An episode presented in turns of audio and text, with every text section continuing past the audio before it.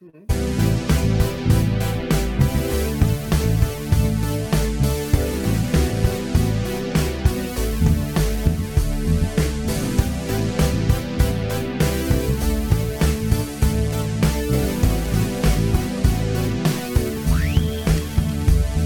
comienza Just Leave It, el espacio sonoro que te brinda entretenimiento murciano para el resto del mundo, por Dani Monter y Quilombus.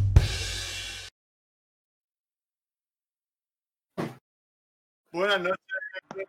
Hoy ya se cierne sobre nosotros, se siente en el agua, se siente en la tierra, se vuela en el aire.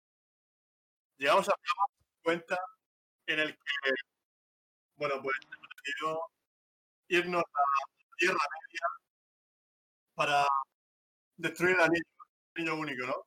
Y espero que vengáis con ganas, ¿no? Porque hoy la compañía del anillo se une. Hoy se crean alianzas entre elfos, entre enanos y entre hombres. Contamos, por ejemplo, hoy con, con una chica fantástica ¿no? de, de, este podcast que es referencia en España, Elia Martel de Regreso a Hobbiton. Muy buenas noches. Muchas gracias por invitarme. A ti, a ti, a ti por, por no matar a, a, a, Discord porque casi te da algo, ¿no? Ha sido, ha sido difícil. ha sido horrible. O sea, yo creo que a Frodo le costó menos llegar a Mordor de lo que a mí me ha costado conectarme a este directo a través de Discord. O sea, ha sido un drama. No me funcionaba nada, pero bueno, ya por fin lo he conseguido. Es que tenías que haber ido en Águila. El Águila siempre lo hace todo más rápido. Sí, pero nunca es nuestra primera opción. Es ya nunca, el, último, el último recurso. recurso. Correcto. Bueno, y desde los Madriles, desde la zona del norte de la Tierra Media, tenemos al señor Paco Fox. Muy buenas noches, ¿qué tal? Eh, creo que estás muteado, Paco. Paco. Sí. sí. Es verdad, es que estaba muteado para no joder la introducción, coño. Porque como, a ver, yo en todos los directos me dedico a contestar mil mensajes, a comprarme tres o cuatro copas, esto es así. Y entonces no quiero que el clic, clic, clic, clic, clic suene de fondo. No, yo siempre, yo siempre he sido Frodo, eh, entre el grupo de amigos. Éramos un grupo de amigos y cada uno se presentó y cuando vieron mi 1.68 dijeron, oh, ya está. Quiero decir, está claro. Bueno, aunque ya, aunque quizás sea más Bilbo, ya. Es, sí, no, no, ya sí, ya soy Bilbo, ya soy Bilbo. Sí. es que estamos hablando del 2000, ¿no? Sí, del 2000. 2001, 2001. 2001. No, pero cuando, cuando empezamos a quedar tarados del fenómeno.com y tal, era del 2000. Correcto.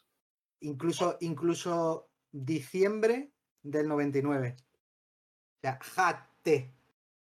Macho, qué memoria, qué memoria de, de, de olifante, ¿no? De olifante.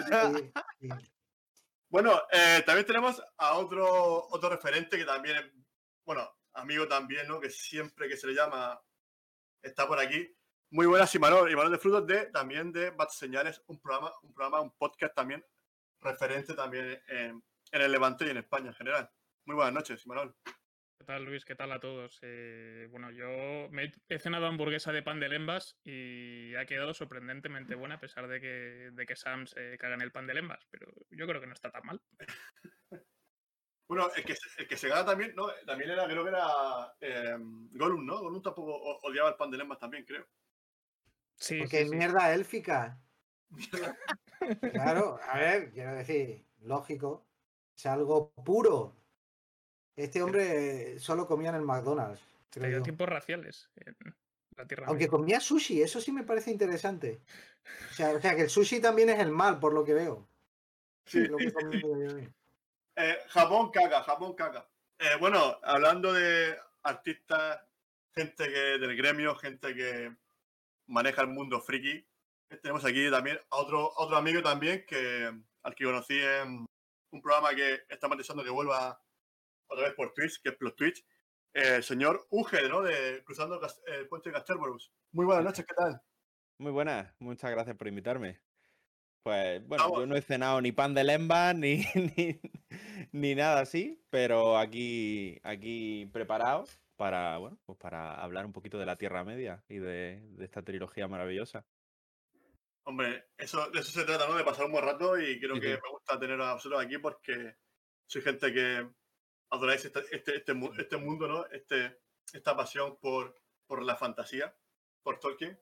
Y bueno, y hablando de fantasía, hablando de Holgorio, hablando de gente guapa, gente que Cristiano más quisiera tener su caché, el señor Gonzalo, muy buenas noches, ¿qué tal? ¿Cómo estamos? Muy buenas, Luis. ¿Qué tal? Buenas noches a todos. Gracias por, por invitarme. Sabéis que siempre que encendéis las almenaras, ahí estoy yo. He hecho la primera cena, así que después cuando acabemos, pues haré la segunda. Eh, el espíritu hobbit siempre hay que mantenerlo.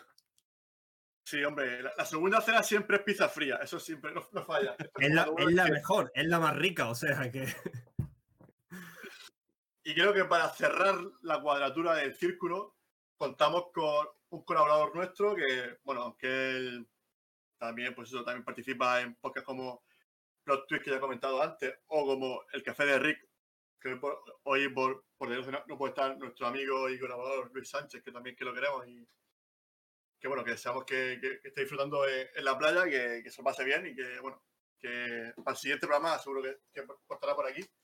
El señor Pedro Martín, ¿qué tal? Muy buenas noches. Hola, buenas noches. Lo primero, ¿se escucha bien? Se te oye bien, sí. sí, sí, sí, Lo primero que quiero hacer... Lo primero que quiero hacer es decir que me cago en Luis por no venir eh, y por estar en la playa, el tío guarrete. Pero bueno, aún así creo que me ha mandado por WhatsApp. Bueno, yo que fui a ver con él un par de, estas peleas al cine y tal, y me quedé un poco con la copla de lo que iba a defender.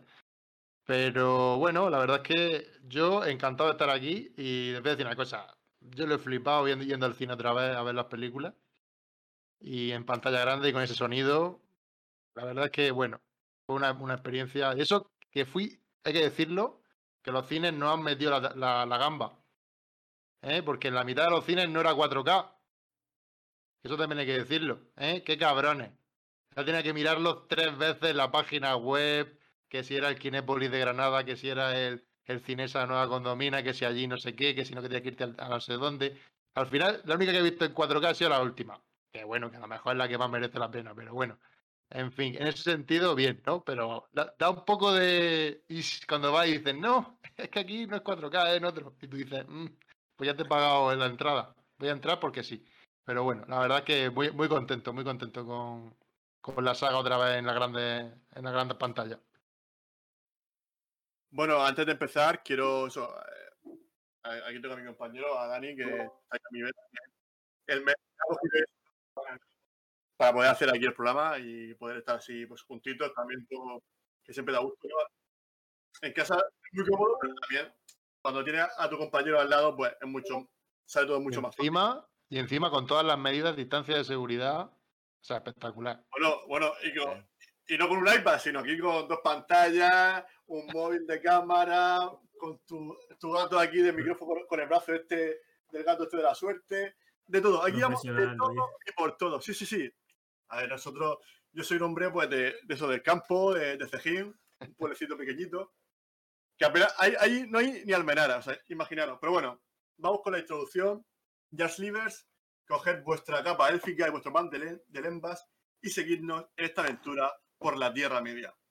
Bueno, eh, en esta aventura que hoy, bueno, que vamos a, tratar esta, esta, noche, pues quisiera, bueno, que ya lo comentaba un poquito Pedro, el temita de, de esta nueva, esa, este nuevo estreno de la trilogía estas tres semanas, pues quisiera saber un poquito si la habéis visto, si no, y qué os ha parecido, si la habéis visto en 4K, si la habéis visto en 1080, qué os parece el talonaje, bueno, un, un poquito ese, ese temita de, de, este nuevo estreno, pues que no, lo comentéis. ¿Quién empieza? Un voluntario. A mí me ha hecho gracia porque ha dicho coge el, pan de lemba y tal. Y yo he pensado, coge el pan de lembas, los torreznos y el zurrón. Me voy de Hobbitón. Verdad, que te mato. no, yo no, yo, no he ido, yo no he ido al cine a verla. Yo no he ido al cine a verla había, estrenos suficientes y tal, y, no, tampoco. Joder, además me la sé de memoria, coño. Uh, pero yo, yo, he tenido que vivir esa experiencia en el cine que no pude en su día. Ah, vale. Es que yo me la tragué tres veces, cada una mínimo. Mínimo. Mm. O sea que, que la primera vez es la vez que más me he meado yo en la vida en cine. O sea, yo creí que me moría. Yo creí que me moría. O sea, yo noté lo que era que te, muerte por vejiga reventada. Y además, tú sabes que lo peor que cuando termina la. eh, Ahí está todo, las cataratas. Muerte- yo, muerte por pipi. Muerte por Muer- pi- muerte por pipi, muerte por pipi, las cataratas, y yo las cataratas y cuánto agua. Y, y el otro, no, que me ahogo, si no te va a ahogar, si tienes que sobrevivir hasta el final, Sam. "Ay, no, agárrame, señor Frodo. Y yo que me estoy meando, acaba ya, me estoy meando. Luego dice, el baño, y me dicen, tercer piso. Y yo, no, no, pues va a ser, va a ser esquina de escalera. No, llegué al tercer piso.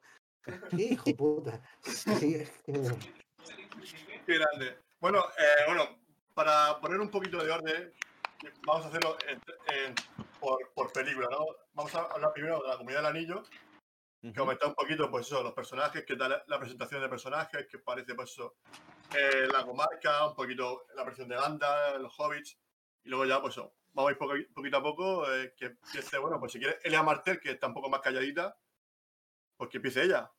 Vamos Bueno, a yo, si queréis, abro, abro una, un, un Bueno, coco y digo que los hobbits, los hobbits son unos vividores. Yo solo digo eso. Por supuesto. Son unos vividores, pero además descarados. Sí, esa gente que se emborracha aquí, tal, no. Bueno, Bueno, Elia, está, Elia, Está bien eh, que lo digas mientras te llenas la taza de cerveza. Está muy bien eso. Elia, Elia, un poquito. un Elia. Vale, bueno, vamos a ver. Eh, yo sí que fui al cine, eso para eso ya para Vale, que lo vale. sepáis. Sí que fui al cine, pero solo fui a ver El Retorno del Rey porque no pude ir a ver las otras dos por cuestiones de, de tiempo y trabajo y Creo que maternidad. está- pero no digo nada. Sí, creo que ¿En serio? bucle, ¿no? Sí, sí, yo sí te No. oigo. Sí, sí, sí, sí. Sí, Yo, sí, yo- te yo oigo. te oigo, ¿eh? ¿Me oís? Sí, sí, sí, sí, sí, sí, sí, te oigo. Ah, eso está- Yo tampoco la oigo. ¿No? A No, pero No, bueno, pero bueno, eso eso fue problema de ellos, que que salga que de. Ya está. Vale, ok. Sí, bueno, o- pues eh, nada, fui... vale, lo siento. Eh, solo pude ir a ver El Retorno del Rey. Tengo que decir que aunque yo las vi en el cine varias veces en su día y las he visto varias veces en mi casa, la experiencia de verlas en el cine es incomparable y se lo recomiendo a todo el mundo. O sea, son películas de pantalla grande, de sonido Dolby a tope con todo lo posible y no, la verdad es que no sé decir si era en 4K o no, porque, o sea, no debía serlo, o si era, no me debió impresionar mucho porque yo no noté ninguna diferencia. Pero, pero bueno, a mí me mereció la pena ir al cine a verla. Y luego, respecto a la comunidad del anillo, que es lo que queréis, entiendo que es lo que queréis comentar ahora, eh, la comunidad del anillo me parece, eh, o sea, me parece una peli estupenda para introducir el universo Tolkien, o sea, me parece que es fantástico cómo nos sitúa en la Tierra Media y creo que de hecho es la más, para mí es la más fiel de, de las tres a la novela original. Y es verdad que le faltan cosas y tal, y que no se puede meter todo, pero para mí está equilibrada y está perfecta. A mí me gusta, me gusta muchísimo de las tres. Yo creo que la comunidad del anillo es mi, es mi favorita. Sí, la comunidad del anillo es tu favorita. Yo creo que sí, sí, de las tres. Y eso que las otras tienen escenas que me chiflan, porque a mí la carga de los Rohirrim me parece que. Siempre lo digo, digo, si la ves y no se te pone la carne Uy. de gallina, estás muerto. Estás muerto. Sí, Voy a decir una cosa. El otro día fui al cine en 4K y cuando sale el rey CEO de nadar su discursito, un tío se puso de pie y se puso a gritar ahí en medio el puto No discurso al mismo tiempo. Joder. Al mismo y dije yo, será cabrón. Pues yo debo decir que, se me-. Que es- esa escena sea- se me jodió en esta, esta, este visionado porque se desincronizó el sonido con la imagen. Hostia, qué puta, ¿no? Un es ¿eh? mira, medio segundo, la- pero eh, ya era como. mm, Es la mejor escena, es la mejor escena de la trilogía, pero es cierto que la comunidad del anillo es la mar, es la peli a la que yo no le pongo absolutamente ningún pero. Quiero decir, a todas las demás, si te pones, a ver, si te pones pijotero, a mí Claro, todo me parece una maravilla. Eh, si te pones pijotero, pijotero, rollo, ¿quién escuchaba a Ciudadano Kane cuando dijo Rosebud si no había nadie en la habitación, etcétera, etcétera? pijotero, eh, el pato VC de Minas Tirith, hombre, no, hubiera preferido zombie, no sé qué. Eh, si te pones pijotero, todas las subtrabas de Arwen, hombre, en las dos torres, hombre, vale, no sé qué. El en la, en la edición normal a, a la muerte de Saruman, hombre, vale. Pero lo- la comunidad del anillo entera es perfecta y, y nunca olvidemos que ahora parece súper obvio, pero aquí se está cogiendo un cacho de las dos torres para terminarla y se, y se crea un malo. sea, el hecho de crear un malo que matar en el clímax, eso, lo, eso, se- eso no era tan obvio cuando se hace la- el guion de la comunidad del anillo. Eso ahora, claro, ahora ya como estamos acostumbrados, pero Lourdes, o como se llama, ese señor no existe. No. Eso se lo, se lo inventa y eso es muy inteligente por cuando deciden contarla en tres cachos. Ujú. Sí. Hombre, ellos deciden que haya un clímax en cada en cada película. Por eso la escena de ella la araña se, se pospone. Y bueno, o sea, toman muchas decisiones eh, de- en ese sentido que a mí me parece que están bien tomadas. Adelantar la muerte de Boromir también es una muy buena decisión, porque ¿para qué vas a empezar? O sea, ¿para qué vas a terminar la comunidad del anillo con un personaje que muere al principio de las dos torres? O sea, es, es como absurdo. Y, pero ah, es que tiene partes, o sea, la comunidad del anillo para mí tiene partes que son deliciosas. O sea, toda la parte de Hobbiton nos ayuda a situarnos en lo que es Hobbiton realmente, lo que era vivir allí, lo que son los hobbits, lo, lo transmite lo suficientemente bien como para que cuando Frodo tenga que, tiene que abandonar la comarca, tú entiendas lo que supone para ese tipo de persona abandonar su hogar. Y, y de hecho, si te vas a si te vas a ver el retorno del rey y cuando están atravesando Mordor, vuelves a la comunidad del anillo y te pones esa primera parte, te das cuenta de lo impresionante que es lo que hacen los hobbits en esa aventura. El cambio, claro. Sí. Bueno, Bueno, eh, eh, además- habl- hablando, hablando de. Hablando, hablando, claro, es que me interesa un poquito saber un poquito a nivel de. Pues eso, Eso, porque no sé si- que habéis visto la extendida o la, o la- o la cinematográfica. ¿Con qué se ha reestrenado? ¿Qué se ha reestrenado? ¿La, La extendida cinemato- o la- la- La cinematográfica. La- canónica. Las Sí. extendidas creo que no se pueden poner en cines, creo. Las extendidas, yo no se- exactamente, yo no se pueden poner y luego pues te las venderán en 4K en Blu-ray, seguramente. Un, un amigo No que está- sabe bastante de estas cosas me comentó que Para verle, pa' verle ¿Se bien la, contenido extra? postiza, como dicen en el chat. De todas formas, en el cine no es necesaria. Yo, a ver, a mí, yo prefiero la versión extendida, pero no es necesaria. yo creo que una No vez ves la la versión... gente tiene vida, Mm. la gente ya el sábado a las 5 y tiene que ir a su casa. Sí, pero yo creo que yo creo que una vez ves las versiones extendidas, las versiones cinematográficas se te quedan quizá un poco cojas. Bueno, Pero lo Pero tuyo, eso lo es- tuyo es vicio, Pero tío. eso es Lo el, eso es el sino. Lo No, tuyo eso es el sino de todas las versiones extendidas de todas las películas que tienen Mm. versión extendida. Yo suelo estar muy en contra de, la, de los montajes del director, porque siempre rompen el ritmo, y sobre todo porque si se convierten en la peli básica que la gente ve por primera vez, a lo mejor no están teniendo la misma experiencia. Ejemplo, Das Boot, edición extendida es insoportable. Todo el mundo dice que es mejor porque ha visto la edición eh, primero la normal. Aliens, edición extendida insoportable. Porque si ya tardan los aliens en salir, ya la versión extendida tardan en salir Sí. muchísimo. Y, y todo el mundo te dirá que es mejor, pero porque vieron primera vez la, generalmente claro. la versión la versión corta. Dicho esto, el retorno del rey en extendida. Es que lo de quitar lo de Saruman no. No, ah, pues perdona, no, pues yo, yo opino justo lo contrario. El problema es que queda el problema es es que, que- que queda muy pero- cojo. No, pero escúchame, escúchame, es que era así. O sea, es Sí. que lo, porque Saruman no muere en, esa, en ese momento. No, Saruman claro, muere claro. después. O sea, de hecho, es el saneamiento de la comarca y toda esa movida. Entonces yo entiendo que el saneamiento de la comarca no se cuente porque ¿quién va a soportar eso después de, de terminar en Cormal en todo? O sea, ya eh, no, no podemos más. Y entiendo que lo supriman, pero casi prefiero, o sea, me parece como más fiel que digan, hay un mago en su torre, pues ahí se queda. Mm, Y luego, pues el resto no lo cuentan. Pero prefiero eso a la muerte. Gore. Gore e indecente que recibe Saruman porque Saruman no Pero- merece morir así. O sea, Muy Peter, muy. Peter Jackson Bueno, a esa muerte. total. Un Istari no merece Aquí morir así. Discrepo, ¿eh? Aquí discrepo. Porque te explico por qué discrepo. Porque, a ver, A ver. A ver. es que lo- Christopher Lee, tío, es que se merece salir en todas las películas. Es que el retorno del rey, el único fallo que tiene es que no sale él. Porque en la 1 y en la 2 es demasiado importante su papel. Es que además lo hace, además, yo creo que es el mejor actor de la primera película y de la segunda, seguramente. Mm, Entonces, a mí sí que es verdad que me lo pide el cuerpo un poquito. Cuerpo, a ver, que a lo mejor dices tú, bueno, eh, que se cae esa clave ahí, pues dices tú, bueno, ahí con los niños, niños, no mires, le tapas los ojos. Pero, yo qué sé, Yo que verdad que- tropieza. Vamos a ver, a- a está a punto de morirse eso, ando con Gandalf, un, un mal golpe ahí los dos y hubieran partido la, la cadera.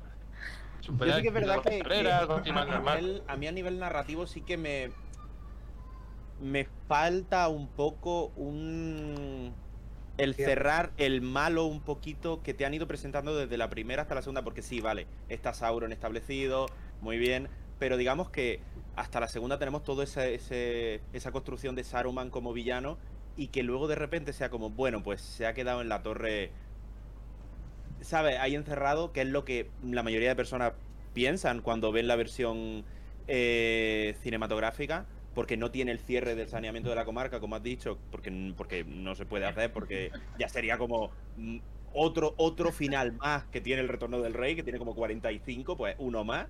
Eh, a mí me, se me queda un poquito, me da un poquito de pena el, el eso de que haga falta la versión extendida para, para tener ese cierre. Eso lo entiendo. O sea, narrativamente para la película habría venido bien algo, alguna explicación. Como superfan, pues evidentemente prefiero no saber nada a que hagan un destrozo. Pero Sí. es cierto que lo que es la película, pues sí, a lo mejor. De hecho, eh, o sea, yo es que quería recordar que se asomaba un momento y, sal- y, y volvía a meterse, pero debe ser que lo soñé. No. O sea, debe ser Sí, que, que sí, que No, habría no, estado no, bien. no. Con eso, Pero de hecho, las versiones extendidas tienen cosas muy raras, porque hablando de la comunidad del anillo, me fijé. en- seguramente muchos tenéis, los que habéis visto la versión extendida, que supongo que la mayoría, si no todos, eh, hay una escena cuando se está pegando Aragorn con, con Lurth, que Lurth se saca el cuchillo que Aragorn le ha clavado en el muslo, eh, bueno, aquí en la pierna, y lo lame, que es una escena muy sí, tal. Está solo en la versión extendida. Es un corte súper tonto, porque es nada, que dura. ¿Cinco segundos? Tres segundos. Pero hay que cortar, hay que cortar de todos lados. Aparte que ese Sí, tipo de corte es un muy raro. poquito. Ese, ese tipo de corte es morboso en la segunda vez que se. eh, lo acababa de tener Peter Jackson Ya. en Agárrame esos fantasmas. Que había un par de escenas que eran muy, muy tontas. Era simplemente que hacía como que atravesaba un fantasma, la piba al fantasma con un cuchillo como si fuera que estaban follando. Y, y se ponían como orgásmicos y era como nada, tres segundos, pero está cortado. Eso me parece que simplemente es como, uff, esto es como morbo, esto es demasiado morboso para la peli. que- Mm, y dice- y no creo que tenga que ver con problemas de ritmo porque dices tú, Es por problemas posible. de ritmo si ya, ya llevamos tres horas ya. mm. ya que manda medio segundo más, medio segundo menos. A mí una cosa de la, de la mm, comunidad del anillo, eh, respecto a lo que ha dicho Elias, de ver lo duro que es salir de, de la comarca, eh, de- el, el- el esfuerzo titánico que hacen, que hacen los hobbits para llegar a Mordor, mm, vuelvo a sacar la versión extendida porque es, hay una, me parece maravillosa la presentación que hay de los hobbits, que dura nada, un par de minutos más, en la versión extendida, eh, que a mí personalmente, eh, de, de la, del primer libro de, bueno, de la Comunidad del Anillo en libro, eh, muchas veces cojo y me leo nada más que el pasaje, eh, esos pasajes primeros en los que se habla de la comarca, porque me fascina, me, me, tra- me, me- me llevan totalmente allí y me, y me duele mucho que eso se haya, se haya cortado en la versión cinematográfica, Sí. porque no se tiene esa carga, como has dicho, de esta gente, buah, estos chava- eh, eh, estos dos han hecho un camino duro. Pero Sí, pero con, con ya el- con, con- con el fiestuki y tal, y sentarse ahí a fumar el hombre, a penta, fumar, que ya, ya y a la beber y segundo desayuno, más o menos te das cuenta el tipo de, Sí, de sí, vida sí, que- de vida que tienen, básicamente, sí. básicamente es la Inglaterra soñada de, de Tolkien, que la real nos damos cuenta que es un puto pozo de inmundicia. En, los últimos, en los últimos tres o de- cuatro de todos años de... Esos son, esos son detalles que, que te das cuenta ya en los, en los siguientes visionados. No sé, yo la primera vez que la vi, yo, para- no, yo no vi carencia ninguna o, o- o no dije, No, no, uy, claro, aquí esto se me ha quedado cojo. Es verdad que, bueno, aquí yo creo que todos hemos leído los libros y hemos visto las películas chopocientas veces y, y sí, pues es verdad que eso ya con el tiempo va diciendo, uy, pues aquí a lo mejor pues, que- le hubiera faltado esto o, o bueno, este detallito.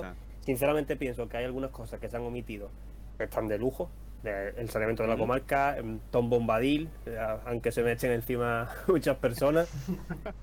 Pero eh, son cosillas que bueno, que sí, son las vas viendo después. Pero de, Sí. de primeras para una persona que no la ha visto nunca o, No, claro, o, o a lo mejor las dos, tres primeras veces, yo creo que funciona de lujo. Es verdad que luego la extendida pues es un deleite pero audiovisual, ¿no? Pero- El que se echa encima de por lo de Tom Bombadil, hombre, es un tipo de persona que más o menos te imagina qué tipo de persona es.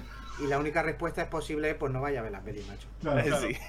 Bueno, Bueno, eh, eh, bueno, bueno, antes, antes, de que que sigamos con el debate, vamos, vamos, es que es que me gustaría gustaría hacer un poco de hacer un poco de estructura, ¿no? estructura, ¿no? Para, Para- para que luego para que esto luego sea sea muy, muy sencilla sencilla la, la, digamos, digamos, la escucha, la escucha para los oyentes. Eh, Cao, eh, come Mordor, vamos. No, No, me refiero, que, que- no, me refiero que primero hagamos la comunidad del anillo, eh, eh, haremos un corte ahí, luego las dos torres y luego digamos los dos del rey.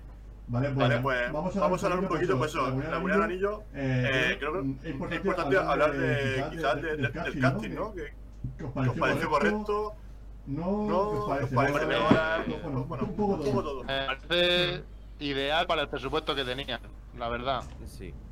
Sí. Porque hay que pensar que esta película, es que esta película es el inicio de todo lo que vivimos hoy en día, de toda la basura del McDonald's que me están vendiendo con The Witcher, ¿eh? Y todo ese tipo de cosas de series, porque es que, es que claro, estos son libros también como tal, como los de Juego de Tronos, que también vino, que Juego de Tronos gracias a esta película también, la primera, la primera, ¿vale? Por el, por el éxito que supuso. Entonces yo creo que para, el- para el presupuesto que tenían, yo creo que está muy bien. De hecho, una de las cosas, bueno, ya actores, Gelen, bueno, en aquella época no era, también le catapultó, ¿no? O Viggo Mortensen, por ejemplo. Viggo Mortensen, tú en aquella época tú no decías, tú eres Aragorn. Bueno, ahora mismo nadie se te imagina que no sea Aragorn, ¿no? Pero, pero en aquella época a lo mejor tuviera, hubiéramos pensado en otros, en otros actores. Ve- Los ve- demás, bueno, Bueno, a ver, los De, De- de de hecho, hecho, bueno, bueno, pero, pero- de hecho pensaron en, en- en otro en otro actor, ¿no? actor, ¿no? Porque creo que el último en último en llegar a a- rodaje fue Viggo Mortensen. Mortensen, claro. que llegó. Rodaron tres días, tres días con Stuart Townsend. Correcto, Correcto, que pasa que Sergio era demasiado joven, ¿no? Que, que no daba el pego como rey, creo. Sí, hay foto por ahí, es muy fácil encontrarla. Hay, hay una foto solo de Stuart Townsend como Aragorn. Y dice, hombre, no. Hom- hombre, mejor no. Pero no, no es una cuestión tampoco de presupuesto, es porque, porque todo el mundo sabe que Sean Connery eh, rechazó el papel. Y ese habría pero salido que caro en pero aquella época. Fíjate, Sean Connery jamás ha aceptado un papel en el que no hubiera guita guita. O sea, que Sean Connery aceptaba todo, pero dame mi dinero. Vamos a ver, eso, eso no pasa nada. Se dice. Money, Show me son the muy de money, show me money. Sean Connery, crack, como actor, como lo que quieras, pero era un pesetero espectacular, ¿eh? Sí, que pero era, era escocés, era escocés. Pero, pero es que realmente aquí Yo me se le alegro, fue un eh. poco. Dijo es que esto de la fantasía no lo pillo y bueno, claro, luego la cagó bien con haciendo la Liga del Hombre Extraordinario. Precisamente pues dijo, vale, sigo sin pillarla, pero me dicen que es buena. Voy a Pero, hacerla. pero toma, pero toma.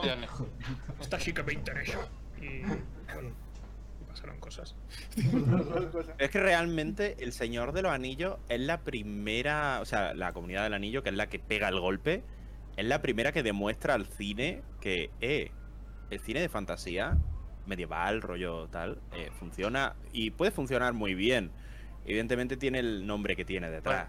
que- Había, había, había ya películas de fantasía que había, o de ciencia ficción que habían hecho ya el boom, ¿no? No, Pero es, es- no al nivel. No, es una No, cuestión. esto es tipo avatar, ¿no? Es romper la taquilla. Eso no había pasado. Mm, claro. Eso sí que no, No había solo, pasado. no solo romper la taquilla, es una cuestión de que la, el salto de evolución de visual de calidad. es, es, es una cosa que no se ve en el cine desde la Guerra de las Galaxias. O sea, quiero decir, se puede ver, se puede hablar de Parque Jurásico y luego esto, pero esto ya es casi pictórico.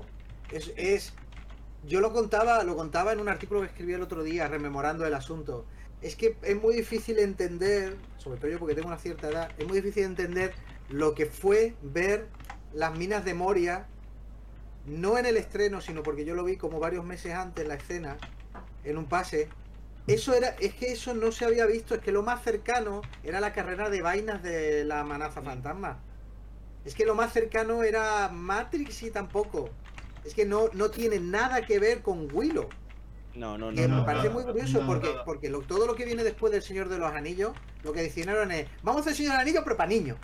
Y dije, ay, no habéis aprendido nada. y que no habéis aprendido nada, que estoy tonto. Básicamente.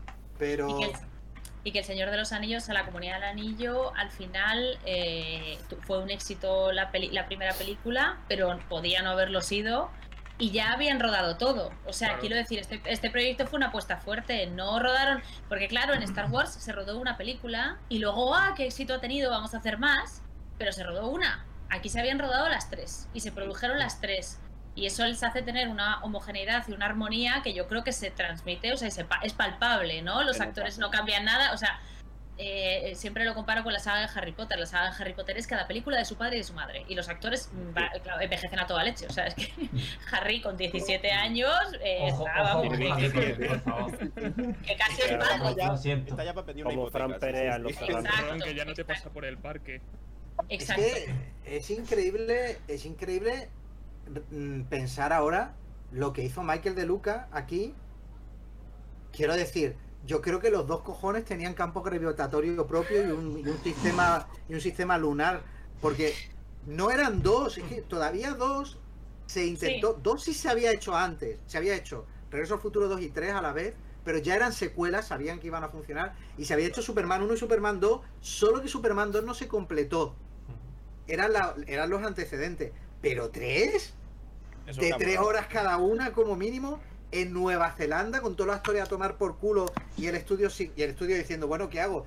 Para, nada más que para echar un vistazo en el rodaje y dar por saco, el ejecutivo se tenía que chupar 17 horas de vuelo y decía, anda que hagan lo que les haga de los cojones. Anda que hagan lo que les haga de los huevos. Me parece de puta madre lo que estás haciendo. La ma- ¿eh? mandaba las pruebas y tal, y ¿cómo, cómo está yendo? Está yendo de puta madre. Es como cuando salió el primer tráiler, ¿os acordáis? El mítico primer tráiler, en el que dice, joder, qué bien queda Ian McKellen. Que McKellen no era tan conocido, es que después Ian McKellen se lo ofrecieron a Anthony Hopkins. Después Anthony Hopkins se lo llegaron a, a ofrecer al tío de la locura del rey Jorge, que se murió, Nigel Harthrow, también. Se lo ofrecieron a todo el mundo. Y a Ian McKellen era como el último. Y sin embargo, pues, pues debería haberse llevado el Oscar. Que, Claro. que bueno, que yo, esa es la única ceremonia del Oscar. la comunidad del anillo ya era conocido, ¿eh? Sí, pero Bueno, no, era no tan ¿no? obvio. Sí. Era Magneto de Es los X-Men, pero tampoco. Fue No, Magneto, fue año Magneto después. anterior, pero- No. Después, Es del No. 2000. X-Men. ¿no? ¿no? De la comunidad del anillo. en, en cadena, ¿no? ¿no? No, lo que pasa es que X, eh, tú tienes que tener en cuenta los tiempos de, de preproducción y postproducción. Creo que Pero no se De todas formas, también tenemos que pensar que este cine, al ser cine de- hecho en inglés, eh, en Reino Unido esto peta y Ian McKellen y muchos actores de estos son actores de teatro muy reconocidos también allí Porque en, tienen, en Inglaterra. porque tienen, porque tienen la cosa esta de que en la fantasía tienen que ser en inglés. Son una cosa del mercado Sí. anglosajón. Tiene Sí, que sí, ser con acento hecho, inglés y tal. Es De una, hecho, una cosa curiosa. McKellen, si no recuerdo mal, fue la voz de Boromir en, en la película de Ross Baxi, ¿no? No, ¿Sí? Ojo, no. esa película es rara, no. pero El único, los únicos famosos que había en la de Ralph Bakshi era John Hart, era Aragorn. Y que le queda rarísimo, pero bien. Una cosa muy extraña. Y no recuerdo mucha gente más famosa en la de Ralph Bakshi, porque ahí sí que no tenían pasta. Ahí ese sí que no Aragorn, Perdón, ese Aragorn Javier Pepe Mediavilla. Pepe Mediavilla fue el doblador. De Boromir. y que hizo, Boromir en, en la de Ross Baxi. Eh, eh, de hecho, sí, de hecho varias voces hizo en esa peli, porque yo recuerdo que todavía hay un, hay un, hay un tío en el abismo de Help que dice, pero si es el mismo, cabrón, está haciendo un doble de take, porque yo esa peli me la he visto yo para también, otro lado. esa también Yo- me la he visto yo veces, Yo lo de Yo los actores, eh, lo de los actores de la trilogía, yo no sé si fue un accidente, o sea, una cosa involuntaria, en plan no tenemos mucho presupuesto, entonces vamos a coger a gente no muy conocida y tal. Pero en mi opinión es un acierto. O sea, es un acierto para que tú te creas que son esos personajes, porque si les has visto 40.000 veces en un papel mítico, eh, pues ya es muy difícil verles de otra manera, aunque sean buenísimos actores. Yo creo que, que en ese sentido han, hicieron bien. Igual que, eh, o sea, en la serie de Juego de Tronos, salvo Son Ben y un poquito Lina Headey, los demás son bastante desconocidos y yo creo que eso ayuda a que te lo creas. Entonces Bueno, yo, para mí Aragorn, eh, incluso habiendo, o sea, incluso habiéndome leído los libros, es muy difícil que yo no le ponga la cara de Viggo Mortensen. Claro. Es muy difícil que yo no. Y eso que Frodo, eh, o sea, Elijah Wood no se parece a la descripción de Frodo para nada, pero es muy difícil que yo no le ponga un poquito su cara o que no le ponga a Sam la cara de Son Austin. O sea, es muy difícil. Para mí ya están. Bueno, O sea, son uno. Mm. pero porque. Frodo, porque Frodo el tema de los ojos de Elijah Wood y ya está. y Bueno, no, o sea, quiero decir, es que Frodo es mucho más mayor que Sam en los libros. Y Sí, el pero- Wood es el más joven con diferencia y además se nota porque el Wood, el pobrecillo, aunque tenga 50 años, tiene la misma cara. O sea, ese chico, eh, ese chico tiene cara de tener 17, mm, tenga la edad que hace muy tenga. bien, Entonces, pero en las muy bien. Lo de, lo Pero de estar muy mal, la cara de estar mal, la verdad es que la hace Elia- pero- Eliahu. Pero yo cada vez que lo veo me entra una angustia, me entra una angustia por dentro. En las películas no tengo, yo- no tengo yo tan claro que ese, esos lazos de tiempo que sí se dan en los libros se den en las no, películas. no, no, no se dan, Claro. pero lo que digo, lo que digo Vale, es vale, que es que Sam es más pequeño que todos. ¿Sabes? Es el más Y jovencín. Es el más joven. Entonces, bueno, aquí es evidente Eh. que el más joven es el Wood. Es que además, ya te digo, yo creo que aunque el Wood Cara de hubiera niño. sido mayor, es que tiene cara de niño. Es que, ¿sabes es- sabe quién, quién fue la primera opción para que fuera con el papel? Fue Jake Gyllenhaal. Y dijeron, Jake Gyllenhaal. ay, Ay, es que no me da pega la edad, nada. da la edad, pero no te da esta cosa, esta cosa de, de, de eso, de que con la mirada te transmite lo de soy bueno, súper inocente y puro. y luego me voy a, me voy a ir yendo a la mierda y luego se tira. Claro, el pobre hombre además es el que sale peor parado a nivel interpretativo. ¿Por qué? Porque, porque su, claro, empieza así, pero luego se tira dos películas enteras con caras de ay Dios mío, que mal me ha sentado la pizza barbacoa que me he comido. Pues tira todas las películas Sí. A Pues ver, claro, es una eh. Nos comenta Miguel en el chat de, de Twitch, Miguel Pérez Ríos, que es colaborador también. Lo que pasa es que no ha podido entrar al directo. eh, que si creemos que aguanta hoy en día los, especies- los efectos especiales. Bueno, sí. Ya te digo yo que sí. Claro. Sí, estaba Mayor- lloviendo la mayormente sí. Bueno, el Pues troll di- sí. pues yo. Sí, el, el troll sí se le ven las costuras, pero. Pero lo demás. Mm. Se le nota un poco, En, en espectacular. cuatro- nota en un 4K, poco- No sé, ¿eh? yo supongo se nota que un poco en la 4K se primera, en la comunidad del anillo, porque es donde hay más variedad de escenarios. Y se nota un poquito Pero cuando lo está creado artificialmente. Pero en la 2 y en la 3, como, como recaudó mucho la 1, le metieron mucha postproducción, pues se nota un poco menos. Pero en la 1, por ejemplo, en la, en, en la montaña, en la montaña dieron ganas de decir, pero, pero hazlo bien, Peter Jackson, por favor, eso no es nieve, eso es espuma. Bueno, Pero- vale, pero escúchame, en general, Tres segundos Pero te voy a en una película. pero Pero poco. Estamos 20 hablando de años después, Claro, 20 eh, ahí años está, después. ahí está. Es que Claro, qué película claro. de fantasía 20 Es años que después eso, está como total. esta. Ya. Pero si hay algunas, ponga- hay, hay algunas de antes de ayer que son una mierda. Pon- en Se nota más perspectiva. el cartón al Hobbit. Al Hobbit se nota más el cartón que al Uh, el Hobbit- al Hobbit se le notaba el cartón yo en el estreno. perspectiva, Pero hombre, tampoco en el, el estreno del hobby fue ya de decir, Uh. puff, esto va a ser duro. ¿Os acordáis, os acordáis cómo Pero esto es muy importante. Un, momento, por, por, por, por tiempo, por paso de tiempo. Tú pones en perspectiva que entre eh, la peli que podamos ver, Godzilla contra King Kong, por ejemplo, y El Señor de los Anillos, el salto es na. Y entre El Señor de los Anillos, lo Bueno. que hay exactamente 20 años antes es Superman 2. O sea, el salto a nivel visual, pictórico, tratamiento de la imagen, fotografía, o sea, es una cosa bestial. Es, es tan importante como el salto que hay entre una peli del Hollywood clásico de 1955 y Tiburón. O sea, es que son mundos totalmente distintos. O sea, es que es, Sí. un, es, es que marca el, el, el- el año 2000, que es cuando esta película está ya anunciándose y tal, arranca un cambio en, el, en la industria del cine. Sí. A partir de esta peli. Bueno, es un cambio sí, en la industria con del cine. Matrix, Matrix, ¿no? ¿no? Con Matrix, ¿no? Matrix, ¿no? Sí, Mira, con Matrix, Matrix arranca la era de las franquicias. Lo que pasa es que como Matrix 2 y 3 salió como salió, ¡juja! Matrix, Matrix 2, mírate la escena de la pelea de Neo contra los múltiples Es un desastre eso. La Uf, pelea de goma. Sí. Es que Uf, depende. a mí me recordaba En a el- los el- Minions de Spy Kids. Sí, pero que en el Señor No de los Anillos es, Spikey, por favor, Gonzalo. No. Ay, el Señor perdón, recuerdo. Solo está cuando Legolas hace su. A ver, Legolas, haz lo tuyo. Se sube encima del troll en la comunidad del anillo, mal. Se sube en el caballo en las dos torres, mal. O sea, jua- eh, tenían un problema todavía para poner a, a un cuerpo moviéndose rápido. Es el único efecto que ha envejecido mal. Sobre todo porque un poquito después lo consiguen hacer medianamente muy bien en Spider-Man 2, que es más o menos lo mismo. Que es un tío digital haciendo el imbécil. Pero en Spider-Man 1, que es más o menos contemporánea, está fatal. Si la volvéis a ver, está, se mete unas contusiones se- el cuerpo que, que parece el Slenderman o uno de esos muñecos que están así en las gasolineras de las pelis americanas. Ese No, Sí, pero, pero él no. En, en Harry Potter también pasa lo mismo, la piedra filosofal. Hablando Sí, cuando, troles, cuando está, cuando está, vol- cuando está volando cuando Harry en la escoba, por ejemplo. Hablando de troles, ¿de qué año, de Harry qué de año Goma. es Harry Potter y la piedra filosofal? 2001 2001. también. Mismo, mismo 2001, año de- el mismo año. actividad. Es que cambia, cambia Hollywood con Harry Potter y. Sí. y- y- Pero y- qué diferencia. Hay dos troles en las películas. ¿Qué diferencia de Sí. troll? Sí, ¿Qué diferencia de no, y porque creo que en Harry Potter tuvieron menos tiempo para la postproducción. Ahora son todos diferentes, te lo digo. La movida de beta y to- de beta digital y de todo, yo creo que también fue un antes y un después en ese Sí, sentido. sí, sí. nivel También, ya solo eh, por multiplicar orcos, ya aquello ya es, es Sí. otro nivel. Sí. También creo que hay una diferencia entre las sagas por el, el amor y el cariño que se pone a hacer una y, y lo que se hace con la otra. O sea, Claro, claro. eso también, eso también supone una diferencia del Señor de los Anillos con todo lo demás que se ha hecho. O sea, creo que la gente ahí no estaba pensando solo en pasta, ¿sabes? Entonces, Y también hay una No, cosa que tiene muy bien. No, no el- es de encargo.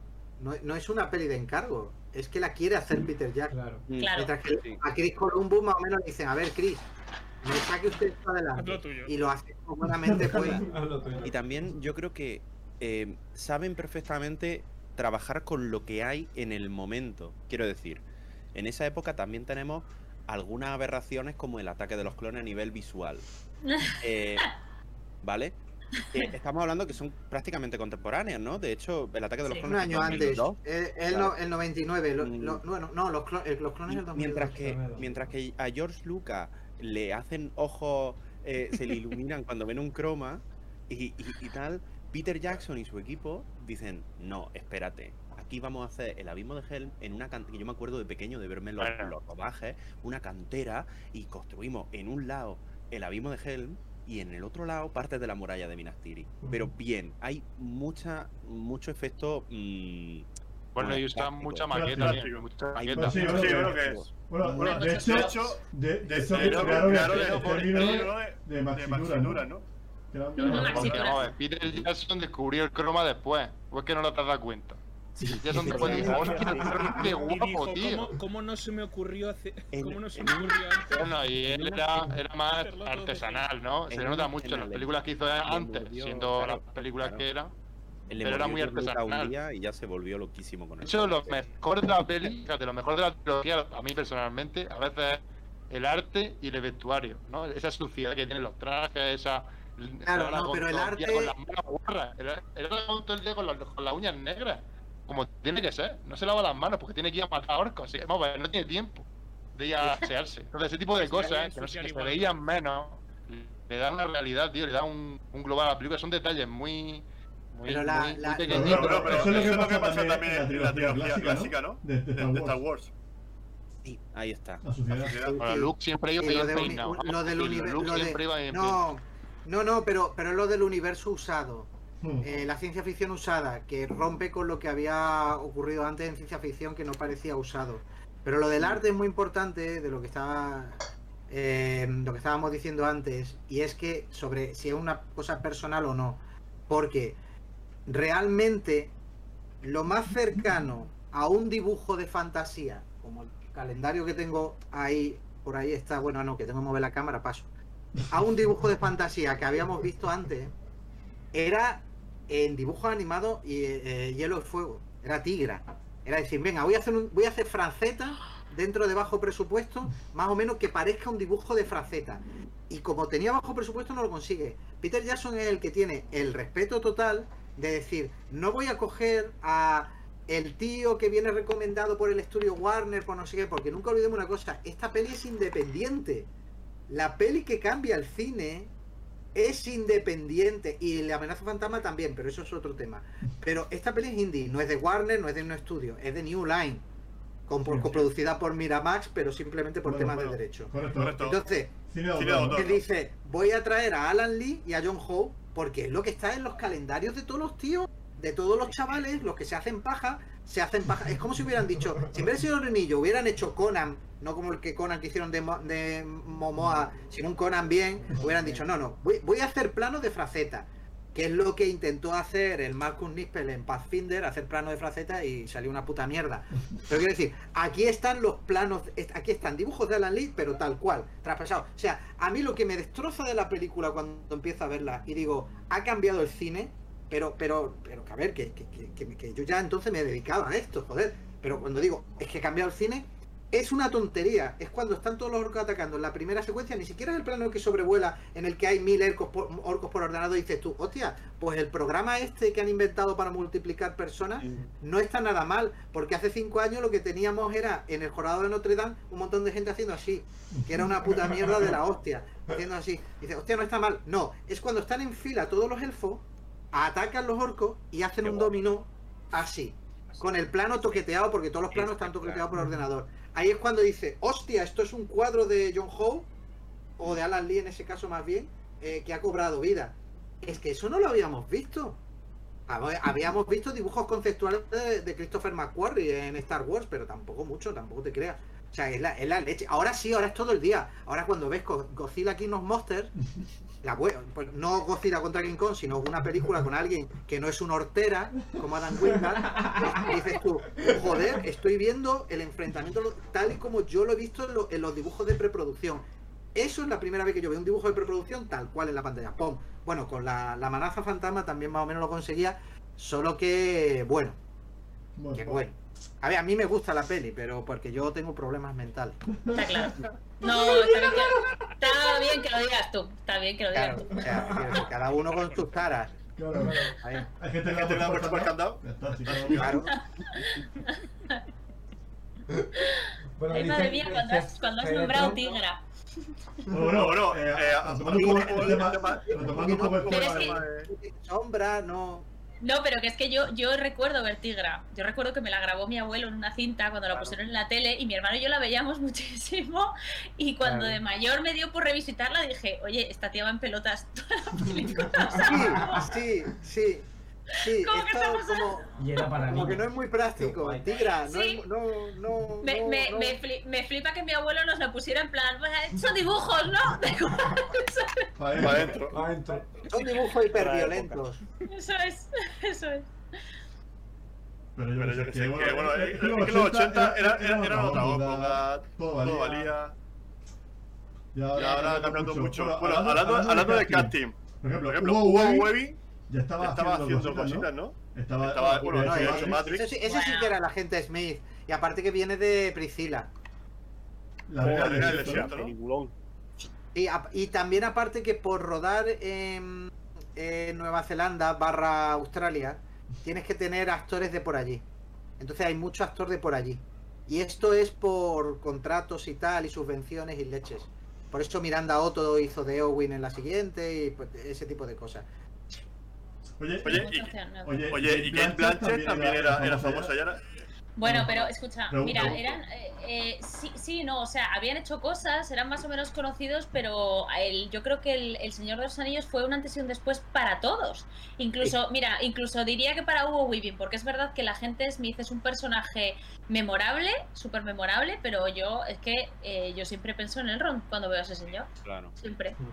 Pero, Pero desde, desde, desde la objetividad, objetividad, desde la objetividad, objetividad, o tu corazón. Ah, bueno, eso puede ser, no sé, hombre, para mí es más importante el Señor de los Anillos que Matrix. De todas maneras, la- Ahora, no, no, Galadriel, Galadriel, la idea, la idea originales eran también muchas. Es que realmente llegan a un compromiso de, de actrices más o menos y de actores. Es lo que es lo que tú has dicho. eh, Son actores que están como que sí, que todo el mundo lo conoce, pero que tampoco van a, van a ellos eh, llevar una peli solo. Pero que Galadriel iba a hacer Lucy Lawless. En la primera idea. Ya, porque ya habían trabajado allí en, Nueva Zelanda y tal, en la serie de, de Xena. Vamos, y también se le ofrecieron a Kylie Minogue, o sea que, es que casi todo se le ofreció a casi todo el mundo. Estuvieron dando muchísimas vueltas. No, no hay ningún papel en la peli que fuera, quizá menos Saruman, que fuera este. Todos los demás eh, ver, fueron más o menos a, a Hollywood. sentido, Es muy famoso, es muy famoso que Owen iba a ser Uma, eh, iba a ser Uma Thurman y que querían a Ethan Hawke como Faramir. Y luego dijeron, sí, sí, eso, eso es súper conocido. En plan, una pareja real para que acaben juntos. Pero luego dijeron, vamos a coger a alguien que no sea famoso. Y cogieron pues a estos dos no famosos, que uno de hecho creo que el, el, el, el Faramir, creo, los dos creo que son australianos y tal. O australianos o neozelandeses, supongo que australianos. Australiano. Carl Urban. También Sí. es neozelandés. Cal Urban es neozelandés, porque ese, había- ese había salido de una peli que se llamaba El precio de las leches, que había tirado por mucho por festivales. Es por la cuota, toda esa gente es por la cuota y también puedes ahorrar una pasta en traerte a la gente cada dos por tres, y no sé, y tiene a la gente, no tiene a todo el mundo de fuera, se pueden ir de vacaciones, se puede ir con la familia. Bueno, Bueno, eh, eh, comentar que aquí en el chat está la la gente, pues, pues, impactadísima con, con aquí a Elia, porque Miguel Pérez Río Río está aquí, está aquí, que que queda halagando halagando a Elia, también Seido Mafly, Mafly, que también que- de- que que también, también, también tiene un podcast que, bueno, aquí todos encantados de que estés por aquí y ponerte cara. Qué bien, muchas gracias. Pero es que que no te no te mucho por los medios visuales. A ver, desde junio del año pasado sí, porque tengo un canal de YouTube con mi compañero Paco Garrido. Entonces yo eh, cada 15 días subo vídeo de YouTube, también del Señor de los Anillos. Y ahora nos hemos abierto Twitch.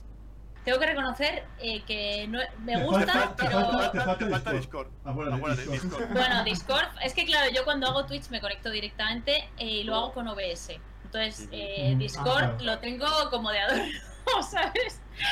Pero, pero sí, o sea, me gusta, pero tampoco es que sea una experta de Twitch, la verdad, sinceramente. De hecho, no sé muy bien cómo funciona. De vez en cuando saltan como avisos en la pantalla, en plan, no sé quién te sigue, y digo, ok, tampoco hace falta, vale, tampoco hace falta que aquí hacer una fiesta.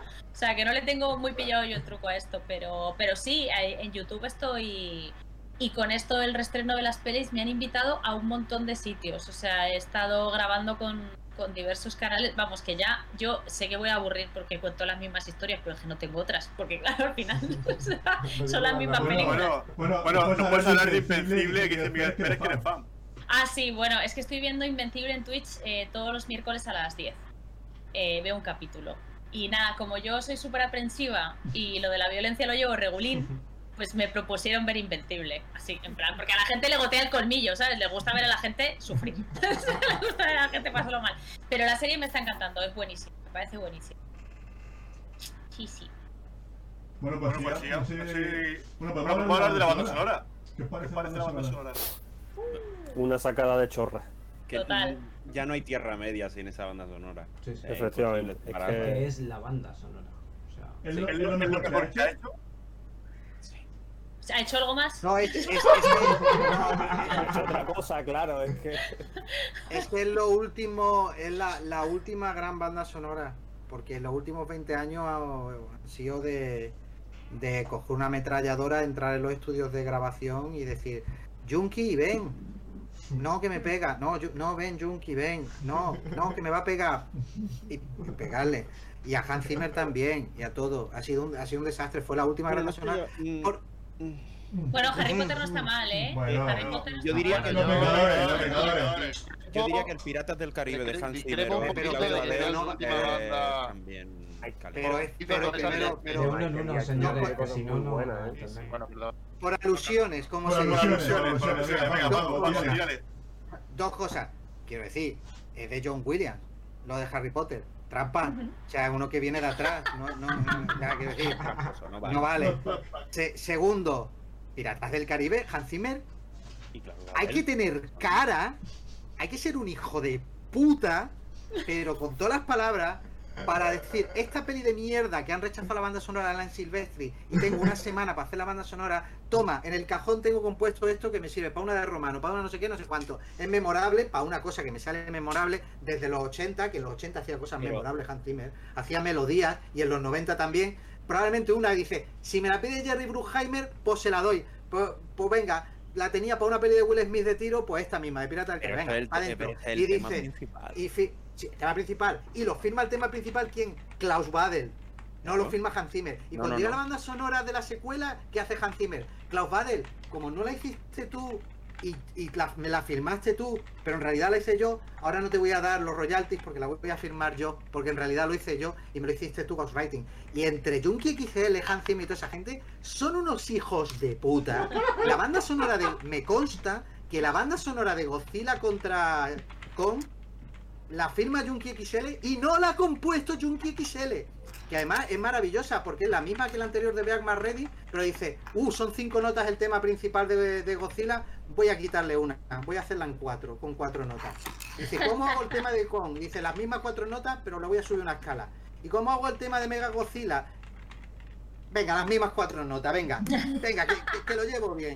Y aquí, ¿qué hace este hombre? Pues hace lo de los leitmotiv del, del sinfonismo clásico. Este se pone en plan Wagner. Dice, bien, yo vengo de hacer un sonido raro de películas de David Cronenberg. Y dice, sí, pero ahora voy a hacer un tema para cada personaje y vamos a hacer las cosas como hay que hacerlas bien. Un tema para los, pues para cada uno de los pueblos, de hecho, de la esto. Así que bueno, venga, vamos a ello. Nos ha faltado a Jaime Altozano aquí, Luis. Sí, sí. Pensaba que iba a ser un tema tranquilo y más más polémico. Me ha ha sorprendido. No, es que yo le tengo mucho Alan- de las bandas sonoras actuales. Le tengo muchísimo odio. No, no, es secreto. Tampoco es moco de pavo, hombre. Ya, pero viene de atrás, de los 80. Que aparte que, se, que, que cuando me hace Regreso al Futuro digo, "Mm, gracioso, has hecho Delta Force dos veces. Pero bueno, que está bien, que, que, que, Alan Silvestri viene de atrás. O sea, que son... Es que, es que yo, yo estudio la carrera eh, música de cine también. Entonces, claro, son los que recuperan el sinfonismo clásico. Son Horner, Goldsmith es un puente, eh, John Williams, que es un puente también. Los siguientes son Alan Silvestri, Horner, toda esta gente. Todavía está trabajando el Mervestein, que se recupera. Eh, Bernard Herrmann, Herrmann muere antes de poder recuperarse. Y, y- y luego cambia. Y luego cambia a los Mediaventures, que es la empresa con, en la que está Hans Zimmer y tal. Y, está Trevor Rabin, por ejemplo, que viene de Yes, cosa, dato curioso. Y entonces lo que hacen son un sonido totalmente distinto de cine. Pero. Pero sí, bueno, hay gente en todas. Al Silvestri, joder, cuando hace el universo cinematográfico de Marvel, eh, no, no hay ni un tema decente. Y el, un- y el tema decente que al final en Endgame lo tienen que repetir 23 veces para intentar emocionar a la gente, ¿lo hace quién? El de Regreso al Futuro. Pero tíos, o sea, a los chavales nuevos para decirles, ¿qué, qué estáis haciendo con vuestra vida? Dedicaos y al McDonald's a vender segundos desayunos. Para los hobbies que, que desayunamos dos veces. Bueno, me callo. Bueno, yo solo quería aportar que Hogwarts Shore hizo después Promesas del Este, que es muy buena también, la banda sonora. Claro, con David Pero bueno. Cronenberg. Es que, es que él es, Es el que- compositor de David Cronenberg. Claro, claro, pero vamos, que ahí también lo hizo de puta madre. Es verdad que no se hace mucho más, pero o al menos. No, no, yo- yo- El, el, el, el yo- Señor del Anillo es mm, su, su, su Titanic y, y lo demás es, pues son pues, el típico bote que va al del Titanic que se caiga en el agua y tal. Pero, pero sí, a mí me gusta, ¿eh? A mí me gusta su trabajo y, y en Promesas del Este, es que a mí esa película me flipa. Promesas del Este me gusta mucho. Entonces la Ah, música una para mí. cosa de esa peli, la última película que salió en VHS. Uh, qué guay. La verdad es que O esa o, histo- o una historia de violencia. Una de las dos, no me acuerdo. Nada, para la pregunta de Trivial. Está muy bien esa. Creo que, creo que de hecho es una historia de violencia. Me estoy equivocando de Cronenberg. Quesito rosa, para ti. Quesito rosa. Bueno, Bueno, vamos, vamos a aprovechar esta- esta- que que estamos un poco más tranquilitos para hacer un descanso de dos minutos para publicidad y continuamos con las dos torres. Vale. Estamos en public. La gente que está suscrita nos sigue viendo.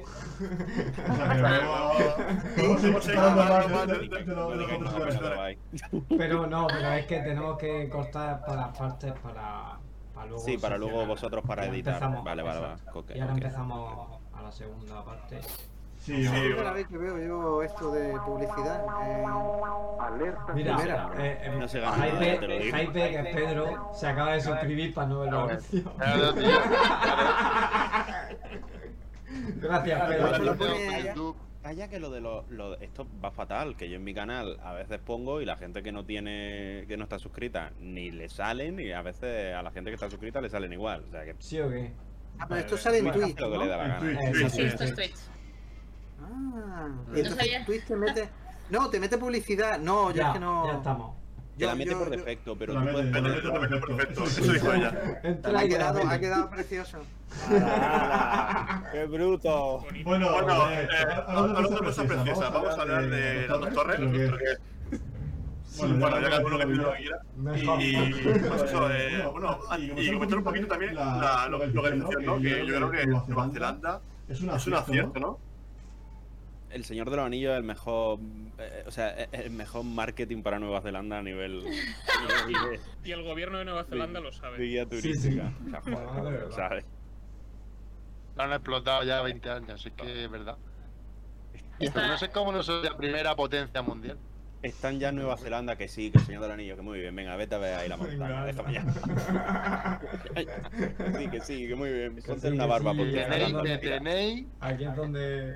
Aquí es donde ahora. Sí, mira. Bueno, bueno, mira, mira, que que bueno, antes de que que entremos estemos con la- con la, la la torre, torre, me me pregunta aquí por el chat que, que repite la pregunta antes. No sé si Fe- Fe- Fe- Fe- Ferencu. Es que no- Sí, Feller True. Pensé que las películas hacen hacen justicia a los libros. Tenía muchas ganas de contestar a esa pregunta porque yo sí la he visto en el chat antes y he dicho, ay, a ver si la leen. A ver si la tú como también puedes No, leerlo. deja tú, Elia, eh, Elia, va, es tu si, la ves y te apetece, dale. Ya, bueno, pero yo qué sé, por si lleváis un orden. no quita trabajo. Tranquila. Si aquí esto es, tampoco es. Si está Luis echándose en en una taza de desayuno cerveza. Yo, mira, en mi esto es mi opinión, ¿eh? O sea, no tenéis por qué compartirla. Eh, para mí a Sam sí, mucho, a Frodo no, de ninguna manera. No le hacen justicia. Mm, eh, hablabais antes, en plan, ay, es que el Wood pone, se pasa dos películas con cara de me ha sentado mal". No, se pasa las tres películas. O sea, eh, en, cuan- en cuanto llegan a la cima de los vientos, bueno, antes de la cima de los vientos, o sea, ya en Brie está, está tontorrón. Eh, Frodo es un personaje que lleva una carga muy pesada, pero tiene una, una voluntad y una fuerza interior eh, bastante importante en los libros que no se refleja en las películas para nada. Frodo curra- eh, cruza solo eh, el vado hacia Rivendell, se gira su caballo y, y le, da- y le planta cara a los Nazgûl, aunque no tiene que hacer nada porque luego, bueno, pues ya, lo ve- lo- les vencen por él. Pero, pero Frodo, Frodo se, se encara con los Nazgûl. Frodo hace, o sea, tiene una actitud muy, muy, muy distinta.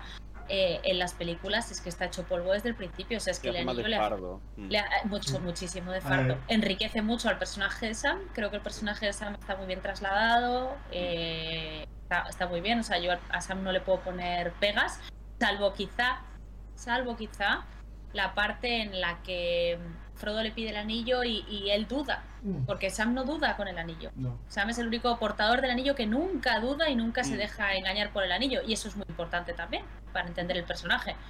Entonces, eh, para mí Frodo no Ah, es pero una dice pena. al final, ¿no? De la Digo tercera. Digo al final, sí, digo al final de la tercera. Digo al Vale, final, vale. sí. Vale, Vale, pero, pero- como que dudaba por, por cómo Frodo le estaba como pidiendo el anillo a nivel de dámelo ya, joder. No lo sé, pero confunde. Uh, confunde y... sí. Confunde, confunde, sí, sí, sí. Podemos decir, podemos que Frodo es el John voluntad. de la Tierra Media. Media. ¿El qué? El John El John McClane McClane de la Tierra Media. Que siempre No, va sí, para abajo. No. Es una falta de John McClane, tío. Es que. Yo estoy, estoy de acuerdo con Elia en, en que hay un cambio de actitud total, pero soy muy defensor de, del Frodo de las películas. Sí que es verdad que cuando era. Por, por el hecho de, de la carga tan chunga que lleva, eh, la gente siempre ha hecho muchas bromas con Frodo. eh, bueno, yo creo que todos las hemos leído. Pero. Es que está llevando. Aunque sí, aunque va. Hace mucho de fardo, está llevando la carga que nadie más en la Tierra Media podría llevar. Y el, y el tío, aunque le cuesta y aunque tiene cara de, de que está con problemas de estómago todo el rato, eh, sigue adelante. No sé, me parece que es una decisión que tomaron, entiendo, eh, el cambiarle tan de, de manera tan radical conforme a los libros. Eh, el ¿Pudiera ponerle... ser por la edad del actor, a lo mejor? ¿En qué sentido? Por, por, Que igual no, por no era creíble. que a lo mejor no... Sí, lo, lo pregunto por, por saber vuestra opinión, vaya, porque no... Puede ser. Sí, No, yo, yo, yo creo que, que, que a nivel de, de guion es muy cómodo eh, tenerlo, tenerlo muy hundido para, para, para, claro, para que luego cuando, cuando cambia ya y es corrompido del todo por el anillo, te lo creas más todavía. mm, ha aguantado O sea, todo este viaje. o- pero O sea, aquí es que, y aparte, y aparte que te lo tienes que creer, te tienes que creer que el, ti- que el tío tome la decisión de coger el anillo y que esa decisión tiene consecuencias graves para él. Que eso es muy importante la, para, para el guion. O sea, que al final te dicen, no, no, este tío se ha quedado jodido de por vida. Por la adicción, por, por, por lo aquello de, de comparar el llevar el anillo con ser heroinómano, básicamente, y tal, que, que Pero está muy eso ya lo vimos con guion. Bilbo. Eso, la- en, el, en el arrebato de Bilbo en Rivendell ya vemos que Sí, por eso te- ese tío, te- teniendo el anillo medio guardado ya, ya estaba Claro. tocado perdido. A eso me refiero, que no dentro de lo que es la no película, entonces. Dentro de lo que la película es coherente. Otra Sí. cuestión es que a mí me No, sí, canse. sí, claro, claro. Pero tiene, tienes tres películas para hacer eso, eso, y muy largas. Tienes tres películas de tres horas. Yo creo que le podrían haber permitido un poquito más de dignidad. Sí, sí, sí. Sí, Tienes un momento. Un poco más vivaracho al principio. Tienes un momento, pero Es muy que- poquito. es que Vuelve es muy muy- rápido al. Es que es muy blandito, o sea, es muy, Sí, muy, sí, muy, sí, sí. muy, muy blandito. Muy blandito. Ahora sí, también es verdad que yo aquí le estoy llamando blandito, pero luego a mí me toca subir. eh, yo vivo unos Claro. segundos en ascensor, me toca subir la compra y me muero. Digo, vamos, subo a- a- para ir a Mordor, vamos. Quizá, quizá mm, ves las películas y dices, "Mm, quizá este no hubiera sido el que yo hubiera elegido para llevar el anillo, ¿no? Como, Pero el caso es, e, ese es el problema. O sea, ese es el problema. El caso es que, el caso es que sí que era adecuado. mm, El caso es que sí que era adecuado, porque eh, bueno, Sam, Sam hubiera sido, a lo mejor Sam hubiera sido más adecuado, parece, ¿no? En plan, pues es un chico que no se deja corromper y tal, pero bueno, que no, no sabemos. Frodo, eh, en principio, en principio, nada es elegido al azar, porque está Sí. Gandalf de por medio. Entonces, sí. Gandalf, que es el que orquesta todo lo que sucede en la Tierra Media, pues no, no elige las cosas por casualidad. le- Entonces, yo creo que Gandalf. Frodo sí que era adecuado. Pero bueno, Los pero. planos de Gandalf- Gandalf. También es el único que se presenta Pero, en voluntariamente realidad- sin ningún pero todos tipo sabemos, de... y lo está haciendo a de cabrón, todo es tu plan. Bueno, Frodo se presenta voluntario, pero yo dudo, dudo Mm. que Sí, pero de, de- de ma- que- de que- manera desinteresada, que al final todos los mí, demás van al concilio con sus motivos y, su, Mm. y sus movidas. a mí no me gusta cómo por, venden por a eso yo también de- pienso que es el de- adecuado. de acabado de la vida todas las películas. Pero es verdad que te lo justifican todo el rato. O sea, todo el rato te dan Sí. razones para pensar. El pobre que está hecho polvo. Es que Y tiene la- Sam está cogiendo un conejo ahí en una olla. Entonces, vamos a ver. El Carlos lleva el anillo y Sam está echando una papa al conejo. Tú dices, bueno, entonces son diferentes. Pero es verdad que me refiero, es verdad que se aprovechan de que sea muy fácil. Decir, bueno, este tío está hecho polvo, le va a ayudar Sam y tal. Pero te lo van justificando. Si pasa algo malo, o se tropieza, o, o- esos momentos de, de colocono que hace así. "Ah", Y se queda para atrás. Claro, es que no es, lo, no es lo mismo, no es lo mismo escribirlo que tener que estar mostrándolo constantemente y explicarle a la peña que todo es un puñetero anillo y que el anillo, o sea, por ejemplo, a mí me parece súper exagerado Bilbo convirtiéndose en un bicho eh, para el anillo, eso desde luego, eso, o sea, es súper exagerado. Y de hecho, a mí hay una cosa, dicho que me parece perfecta la comunidad de anillo. Hay una cosa que no me gusta y me da vergüencita ajena, que es Galadriel mm, gritando. el. ¿Galadriel azul? Galadriel azul. A mí eso no me gusta. A mí tampoco. Pero entiendo, pero entiendo, pero entiendo por qué está. O sea, durante la primera película, sobre todo, está Peter Jackson intentando explicarle a la gente esto es muy importante a nivel visual. Que si se lo lees, pues te dices tú, y esto es muy importante. Pero claro, no lo puedes decir constantemente. Tienes que poner a la gente hecha una mierda, a la otra convirtiéndose en un monstruo, diciendo, porque todo el mundo lo. No está siempre lo de que se monten en las águilas y lo, lo lancen al monte del destino, que siempre hacen el puto mismo chiste Sí. de en plan, ¿sabes? Que es el de toda la puta vida de Dios, sino porque no lo lleva Gandalf, porque no lo llega. No, te lo tienen que explicar muy bien que solo hay una persona que puede llevarlo y que hay que hacerlo a escondida. Entonces están todo el rato machacándolo. Claro, entonces yo lo entiendo, a veces te puedes pasar. Esto es lo que, lo que, lo que ahora está feo decirlo, pero generalmente en, en términos de guion se llama la señora de Cuenca. Que es, la señora de Cuenca lo entiende porque está mal visto, porque ahora todo peyora, cosa peyorativa, aunque sea un Sí, chiste, sí, está mal visto. Ah, sí, sí. Bueno, Bueno, hablando, hablando- eh, oye, eh, eh, Paco, Paco, hablando de hablando de Señora de Señora de Cuenca, me acaba de escribir escribir, eh, Señora de Cuenca. y me y me dice dice que Ah, sí, de sí, Cuenca, es de- es de Murcia, es vecina nuestra. Pero Pero tiene ahí el astro, el- el- o sea, lo que es su- su, su- carta astral, eh, eh, la luna está, está, está, está en Cuenca. Digamos, que, me pregunta que si siempre pisarías cada vez que vas a, a cagar. Me ha preguntado eso. Y si siempre ¿Qué vas ¿Qué vas a cagar? Piensas en- Cuando la la hagas y siempre, y siempre Pienso en piensas ella. desde hace desde hace tres semanas sí. Esto es un, esto es un hecho que ella sabe y que es cierto. De- sí, sí, sí, sí. Bueno, lo que Lo quieran que saber en ella, que- que que pagan en el ella. Eso. Pienso en ella, pienso en su marido, pienso en su hija. Es muy bonito todo. Tiene explicación de todo esto, o sea, eh, pero no la voy a hacer, no la voy a dar. No voy a No, dar la no. explicación de por qué pienso en Raquel Sastre cada vez que voy al baño. Bueno, bueno. Luego que, Luego que, luego luego que hable ya por alusiones alusiones que, que, que- que que intervenga. intervenga. Bueno, Bueno, pues, pues digamos, digamos que, que las dos torres, ¿no? A mí, A mí, a mí, a mí me encanta la, la batalla esa final, la batalla de... Es una Es una locura, es un paso. Todo el, mundo, todo el mundo dice lo mismo, pero también te digo una cosa, la, batalla- la pelea con los guargos y los caballos está bastante bien, ¿eh? Sí, Sí, claro, está claro, bastante claro. bien. Y además eh, lleva perfecto la escala de la... Es que, ¿verdad? La trilogía en, en realidad lleva varias escalas de batalla, de cada vez más, cada vez más, cada vez más, hasta que ya llegan los miles y millones Uruguay Oh, ahí, ahí, serio. ahí a la- a- a- al abismo. Pero yo creo que la batalla de los guargos, además, cómo está rodada, ¿no? Con esa velocidad, ese movimiento y tal, a mí me parece más caótica me- y eso me gusta.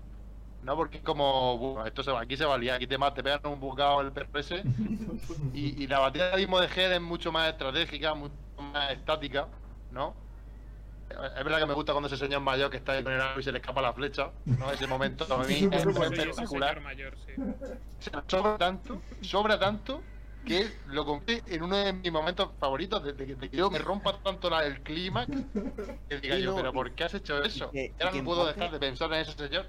Es el No puedo motivo dejar de de, es el motivo del, por el que los Uruk-hai atacan, que es como, vamos a ver, habéis ido a allí a atacar, ¿qué más da que hayan matado Sí. a un compañero? Pero Que como querían ponen como cantar Sí, sí. Que han matado a Pepe. Querían tío. hacer su grito de guerra, tío. Pepe. Y es que no les dejan ni hablar. Claro, Claro.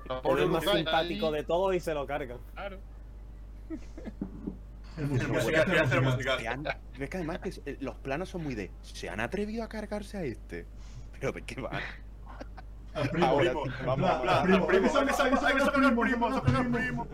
La Yo no puedo elegir vamos entre, entre ninguna de las tres. Yo no puedo elegir Veníamos ninguna de las tres, sinceramente. veníamos aquí para Pero en esta es verdad que es la única película en la que Legolas dispara dos flechas y no mata a quien le ha disparado.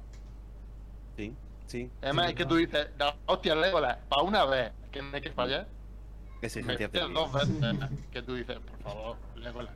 Es la uni- es el único fallo que tiene esta película, creo yo. que para tener, ¿En tener, serio? tener que haber disparado ¿En el colega del poder- el poder dragón, que luego eres, Qué cruel. cruel. pues bueno, pues hubiera sido ese elfo, pero no Legolas. Es que no tiene sentido. Pero si es que ahí no tiene que haber más elfos. Dios. Pero si es que ahí no tiene que haber más El elfos. Si, el. Sí. si Legolas falla, no puede acertar nadie, porque no hay nadie más. No hay nadie, no hay más elfos. Es el único que puede fallar o acertar. Porque no hay nadie más. Esta, mira, las dos torres. Bueno, porque hubiera disparado el señor mayor ese. Las dos torres, sí, eso, la eso sí. Ya Las no dos torres eh, para mí tiene, tiene el problema de que es la peli en la que más se le va la pinza a Peter Jackson. Es la que tiene más Jacksonadas. No sé por qué. Creo que en la comunidad del anillo estaba un poco ahí tranquilín.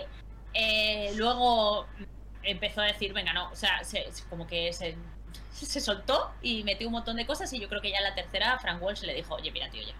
o sea, la tercera, deja- estate tranquilo. Pero, sin embargo, tiene cosas muy buenas. O sea, es que el abismo, o sea, la- la- las dos tiene cosas muy chulas, muy chulas y cosas muy malas para mí.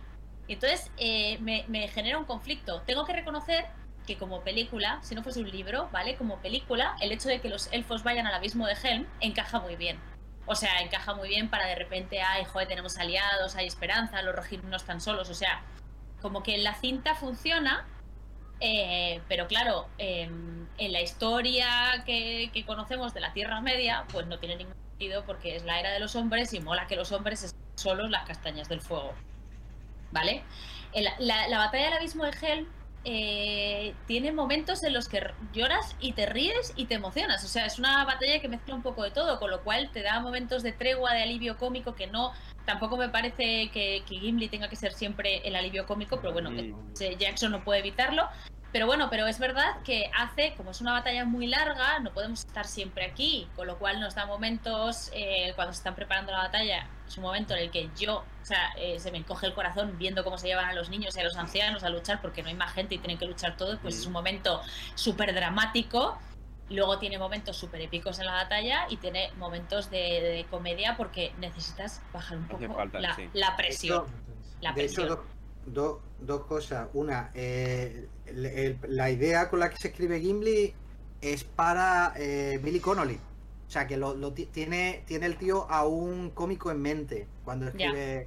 Gim- él- él la primer- y que luego al final le da un papel de mierda en el Hobbit en el que ni se le ve la cara. Pero eso ya es otro tema. Y, y claro, yo, yo entiendo lo de yo entiendo lo del abismo de Helm y tal, es verdad, o sea, desde el punto de vista de guion tiene, tiene sentido, pero ahí no es tanto Peter Jackson como eso sí es el estudio presionando para que eh, salga Arwen. Entonces, ¿qué pasa? Que ruedan toda la primera tanda, la ruedan con Arwen en el abismo de Helm. Entonces, ¿qué pasa? Que ya están allí, que para que esté Arwen, tiene sentido que vengan los elfos. Pero cuando, se da, cuando es un éxito, la primera parte, se dan cuenta que no hace falta meter la historia de amor, porque es que, claro, esto lo va a distribuir Warner en Estados Unidos, eh, independiente en el resto del mundo. Hay poca intervención de estudio, pero hay algo de intervención. Y es que, méteme la historia de amor, coño, que si no, no me vienen tías al cine. Que eso es lo que dicen los ejecutivos. Pues sabes cómo son los ejecutivos de Hollywood. Que- Arriba España. Warner Entonces. "Me- méteme la historia de amor. Las mujeres solo quieren ver historias de amor. Entonces, claro, ya estaban los estos. Entonces meten al otro teñido con las cejas negras, chocho morenote, el Harley, que, que bueno, que vale, que ok, sustituyendo a Arwen. Que son, son los dos cambios míticos de cuando se rueda, hay dos cosas que son cambios míticos. Eh, cuando se rueda la primera tanda de un año, es al- eh, que Arwen va al abismo de Helm para que Arwen tener algo que hacer y luego hay que rerodar todo Arwen y por eso queda extraño cada vez que cortan a Arwen en Rivendell para que la para que el personaje siga existiendo en la trama porque dices que no hay película, es que esto es un campo de nabos como esta retransmisión, es que no hay tías, perdón, esto es nabos, nabos, nabos, hay que meter tías, mete a Arwen, mete a Arwen Guerrera. Hoy en día, en un MCU del Señor de los Anillos, en la era MCU de chicas, ahora nos toca a nosotras. Vamos, hoy eh, Arwen va al abismo de Helm, pero vamos, del tirón, fijo. Sí, y la pero- otra es, es Aragorn eh, pelean- peleándose con, con, con Sauron, que solo ruedan con Sauron. Ya, hijo porque- mío, es que, es que porque tienen miedo, tienen miedo de que, de que el público no entienda que hay un mago malo corpóreo. Pero, pero tú póntelo en vista, o sea, hola, soy Peter Jackson, voy a hacer una peli. ¿Y quién es el malo? Un Ya ojete. te cuento. Mira, te cuento, un ojete. ¿Cómo que un ojete? Si está en la torre. ¿Cómo? Ese es el malo. ¿Y el, el héroe quién es? Es el rey de Gondor. Y al final le pega hostias. Es que es un ojete, no le pega hostias. Se cae la torre. Te lo va a financiar la tía Rita. Entonces le dice, no, no, no, usted me pone al muñeco, que lo tengo por aquí, voy a sacar, pero bueno, me pone al muñeco grande pegándose a hostias, porque es que si no, no. Pero, pero claro, Peter ya solo rueda diciendo, bueno, es esto, si Uh, es la primera un raro, ¿eh? éxito, No sé si la primera es un éxito, lo voy a cambiar, se va a cagar por... Y en cuanto la primera hace un potorronazo de dinero, ya puede quitar a Arwen y ya puede quitar a Sauron. Hombre, es que, eh, o sea, yo entiendo que a lo mejor los ejecutivos de Warner estaban pensando en el público americano y sí, probablemente no lo iban a entender. Ahí le tengo que dar, les tengo que dar razón. O sea, El ¿habéis gran visto, problema del cine. hab- ¿habéis visto programas americanos? O sea, es Otro- decir, es ya, que otro repiten las cosas, repiten las cosas 50 veces para que te enteres de que están reformando la casa y que han tirado una pared, ¿vale? Recordad que habíamos tirado una pared, habíamos tirado la pared, ¿os acordáis de que habíamos tirado la pared? Y como, "Ay, Dios mío, o sea, por favor. Exacto. Ah, Dios mío, el personaje de Asa y el personaje de Osa se llaman muy parecido. Cambiémosle de no- nombre para que la gente no se confunda. O sea, sí, vale. Eso, eso fue un despropósito, vamos. Pero vamos, que, que es que ver a Arwen en el abismo de Helm ya habría sido como, en plan, eh, mejor no, no. Eowyn, ¿no? O sea, puestos a meter a una tía luchando, mejor Eowyn que ya está, ya está allí, Ya- ¿no? ya está o sea, es que ya está abajo. está demo- y toda la película te está demostrando que es una persona con, con ganas de, de Si participar. vas, a hacer, de- si vas a hacer ese cambio, pues ya... Ya el, cam- ya el cambio de que sea Arwen la Eso- que, se- eso- la que salva todo en la primera es un poco... mm, Pero vale. Eso es Sí, una de lo, lo de Owen en las cavernas es una de las otras dos, hay dos cosas que faltan en las versiones extendidas Es verdad, míticas, es verdad. que es Eowyn luchando en las cavernas Mm. y los orcos de Moria persiguiendo eh, eh, por Rivendell en el bosque. Que eso es súper mítico porque en el tis- en el tráiler primero aparece en plano de la persecución hacia Cuando les hacia coge Ni- los- a- hacia dices- Nimrod. Eso, cuando les cogen los sucornos, quieres decir. Cuando están los Cuando orcos sale, corriendo. cuando sale de, de Moria los, Claro, eh, sí. hacia Rivendell les persiguen los orcos. No, hacia- Ah, hacia sí, ya sé. Hacia Lorien, hacia dices. Sí. Hasta Lorien, sí, que llegan Vale. a la en el libro llegan a una cosa que se llama Nimrodel, ¿no? O algo así. Al, al río Nimrodel. Sí, pues eso está, eso se rueda, eso se ve. De Sí. hecho hay un, hay, Hay, dos hay un planos, par de fotos. uno en el primer teaser y Sí. hay un plano en el primer tráiler. Y luego hay una foto de Owen pegando leches en, la, en las cavernas. sí, sí, he eso no están en las versiones extendidas. No, no está, no está, no está. A mí me da pena porque yo, más Eowyn siempre me parece bien porque me parece súper mona y eso ya es otro tema. Es que me, gusta mucho. Eh, Bueno, Pues, pero y- y- hablando, Hablando de- hablando de personaje personajes mono, mono, ¿qué ¿qué pensáis de Faramir? Que se merece, se merece todo lo bueno del mundo. Sí, se Mira merece, que- por ejemplo, que le hagan un personaje bueno en las películas. Se lo merece. Para mí-. A mí me parece un gilipollas en las películas, no sé, me parece... Por eso, por eso. Y la- otro que tal. Hay dos, dos personajes muy injustamente tratados, ¿eh? Muy injustamente hombre, tratados. ver, no, no lo niego, ¿eh? Porque es que, es, es que son malísimos. Son, mal- son lo peor de la del Retorno de Rey, la verdad. pero, está- pero ¿por qué, pero ¿por qué Denethor, pero por qué Denethor es un hijo de puta de la hostia? Porque no, En el pero- libro A tiene ver. sentido. A ver, Porque, aquí- no, no, no, no, pero porque aquí es exageradamente gilipollas y tiene esa muerte operística y tal. Porque Bueno. si te fijas, al haberte quitado a Saruman, ver, necesitas sí. un malo secundario. Porque una vez Claro. más, mientras están escribiendo, ellos están obsesionadísimos con que el malo es un ojete. Es un ojete. Y dice, necesitamos malos. Porque tienen la mentalidad, es que es lógico, yo lo entiendo. Eh, eh, hay un miedo a la hora de a la hora de adaptar esto, que venimos de adaptar de una adaptación que fue, que no, que no se puede ni terminar. Y dice, Dios mío, tenemos que meter un malo como sea. Y entonces pues le toca al otro. Al menos dar la escena musical cojonuda con Pippin, que a mí me parece a nivel de montaje y Mm. realización, Sí, y muy buena. uso Es del muy buena. sonido, la hostia.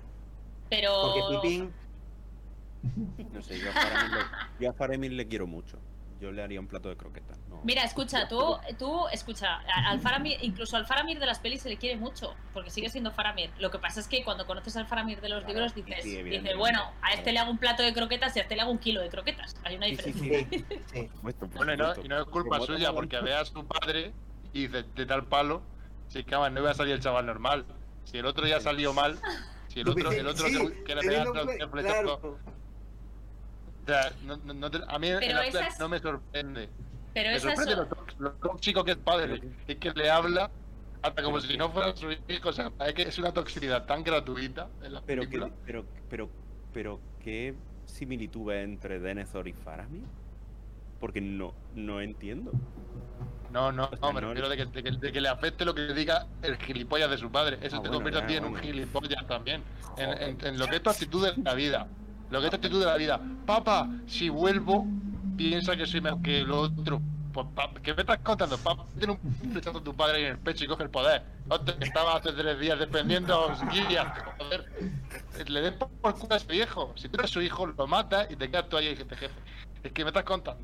Pero Es que no es juego, esto no es juego de El único que sabía, el único que sabía cómo estaba la defensa y tal, lo voy a mandar allí con cuatro caballos a que, a que muera. Que tienes, Que- Y, pensar y- que él en vez de decir, bueno, papá, mira, escúchame, papá, que, que está la cosa muy mal, ¿eh? Fíjate aquí hay todos enemigos. pero no, le no, dice, no, papá, tú quiéreme, si yo vuelvo, quiéreme. Ese- Esa es toda la estrategia de Gondor en la guerra contra, contra, Sí, con- eso- contra eso- Mordor, eso- tío. Y eso es una puta basura, una sinceramente, perdona que lo diga. mierda, Pero el personaje en ese tipo de actitudes tiene toda la razón del mundo porque el personaje no es que muere Boromir, el padre se entera y se vuelve un imbécil. No, es que Faramir lleva siendo tratado así por su padre desde que es un vida. A ti, ¿Y ¿tú qué? te imaginas que tu padre te haya tratado Eso- como una mierda esto- toda tu vida? Por eso he dicho que no es culpa suya, que tal No, padre. pero me refiero que es normal que el personaje, que el personaje, Pero es que tienes a no Gandalf, tío, que Gandalf te dice, no vayas, para mí, no vayas. Tu padre te quiere y no, no le creas al mago blanco y sale allí a pelearte Venga, por tú favor. no que tú no puedes hacer lo que ha dicho un señor que ha venido a la ciudad frente al gobernante de la ciudad. Yo creo Bueno. que tenía que haber hecho Faramir lo que hace todo el mundo a cierta edad con sus padres. Que dice, ah, no sé qué, dice, sí, sí, sí, sí, sí, sí, sí, sí. Esconderse por ahí. Lo, lo mundo que medieval. acabo de decir lo hace toda la ciudad. O sea, ¿quién le va a hacer caso al mago antes que a su reina, a su gobernante dice gobernante? Todo el mundo, uy, no sé qué, y dice, y dice Gandalf, no, defender la ciudad, y todo el mundo va a defender la ciudad, claro, que es lo único que tiene Sí, sí, lógica. pero tarde, porque si te fijas en ese plano del retorno del rey, cuando después de que le pega a Denethor, que es una, una maravilla, eh, Gandalf va bajando con el caballo y se encuentra. a- me refiero que es una maravilla porque se lo merece, que le zurre. Eh, em, digo, que está bajando con el caballo por la ciudad y todos los guardias están volviendo. O sea, los guardias está, que se dan la vuelta cuando Gandalf les dice, hey, a, a defender la muralla, ¿qué, qué estáis haciendo? O sea, estaban haciendo caso al, al, al gobernante. Claro, pues te digo, hasta A ver. hasta La le gente dice de no. Ya para empezar no es gente muy allá. Pero... En las, peli- en las películas los gondorianos son menos sexys que los Rohirrim, ¿vale? Hasta ahí Sí. yo creo que todos estamos de acuerdo. Tú ves el ejército de Rohan y ves el ejército de Gondor que está como, está como pollo sin cabeza, pues es que además están como pollo sin cabeza. Esta vez cuando vi el retorno del rey me fijé, me fijé, sus caras están despistados, o sea, no saben muy bien qué Sí. están haciendo. Y los otros sí. Pero claro, eh, lo que no, es que lo que no se explica muy bien en la peli, lo que no se cuenta muy bien es la de años que lleva Gondor aguantando frente a Mordor mm, o sea, es que eso es insoportable. O sea, es insoportable. Entonces, mm, no se cuenta muy bien. Porque además, Bueno, si tú si tú ves la no. El el- el El árbol blanco está seco. Buah, pero hace ya la tira, ¿eh? Si el árbol blanco está seco, hace la tira. Pero vamos, que, que tú, tú ves la tercera. O sea, tú te pones el asedio de Minas Tirith y vuelves a la comunidad del anillo y dices, mira, dale el anillo a Boromir, porque es que de verdad que lo necesita.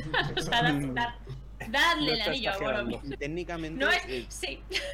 si, si me estoy acordando bien, eh, Gondor está súper en decadencia y también muy desmoralizado, porque además el gobierno de Denethor está como muy enfrascado en la Palantir. Eh, Sí. en su- y entonces está algo, eh, está bueno, como que, que pasa de, de gobernar bien, básicamente. A ver, Denethor era un personaje, Denethor es un personaje muy sabio y muy digno. Se lo intenta, lo, lo intentan, ¿eh? Porque cuando Gandalf eh, entra con Pippin le dice, ojo, que este no es como Theoden, este es listo, este sabe, calladito. Y lo pero, pero luego, lo, luego lo que ves no se parece en Sí, nada a lo que Gandalf ha descrito. Entonces, Denethor es un personaje que tiene eh, mucha sabiduría, mucha dignidad, mucha importancia, ha llevado muy bien el gobierno de Gondor. De hecho, Boromir de niño siempre le preguntaba que por qué necesitaban reyes si la casa de los senescales llevaba años y funcionaba muy bien, que por qué no podían ellos eh, eh, pasar a heredar el trono. Y Denethor le dice, no, nosotros somos senescales, es nuestro papel. O sea, que es una persona que sabe perfectamente dónde está y qué misión tiene que cumplir y sabe que tiene que venir un rey en algún momento.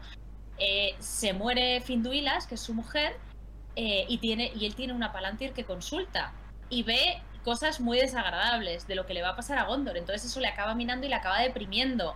Además está solo, además eh, Mordor está enfrente y tienen millones de problemas. Entonces al final entra en decadencia. Pero, pero hombre, es una decadencia que en las películas la han llevado al extremo, la han exagerado y creo que lo único que se salva es que el actor es buenísimo. El actor es buenísimo y entonces, ok, pero jo, no le hacen ningún favor. Y a Faramir tampoco, pero es que a Denethor, o sea, lo de Denethor es un destrozo. Que oye, que si no te has leído los libros, Mm. vale, pero... Hablando de Gandalf, me acabo de acordar que estamos hablando de las dos torres.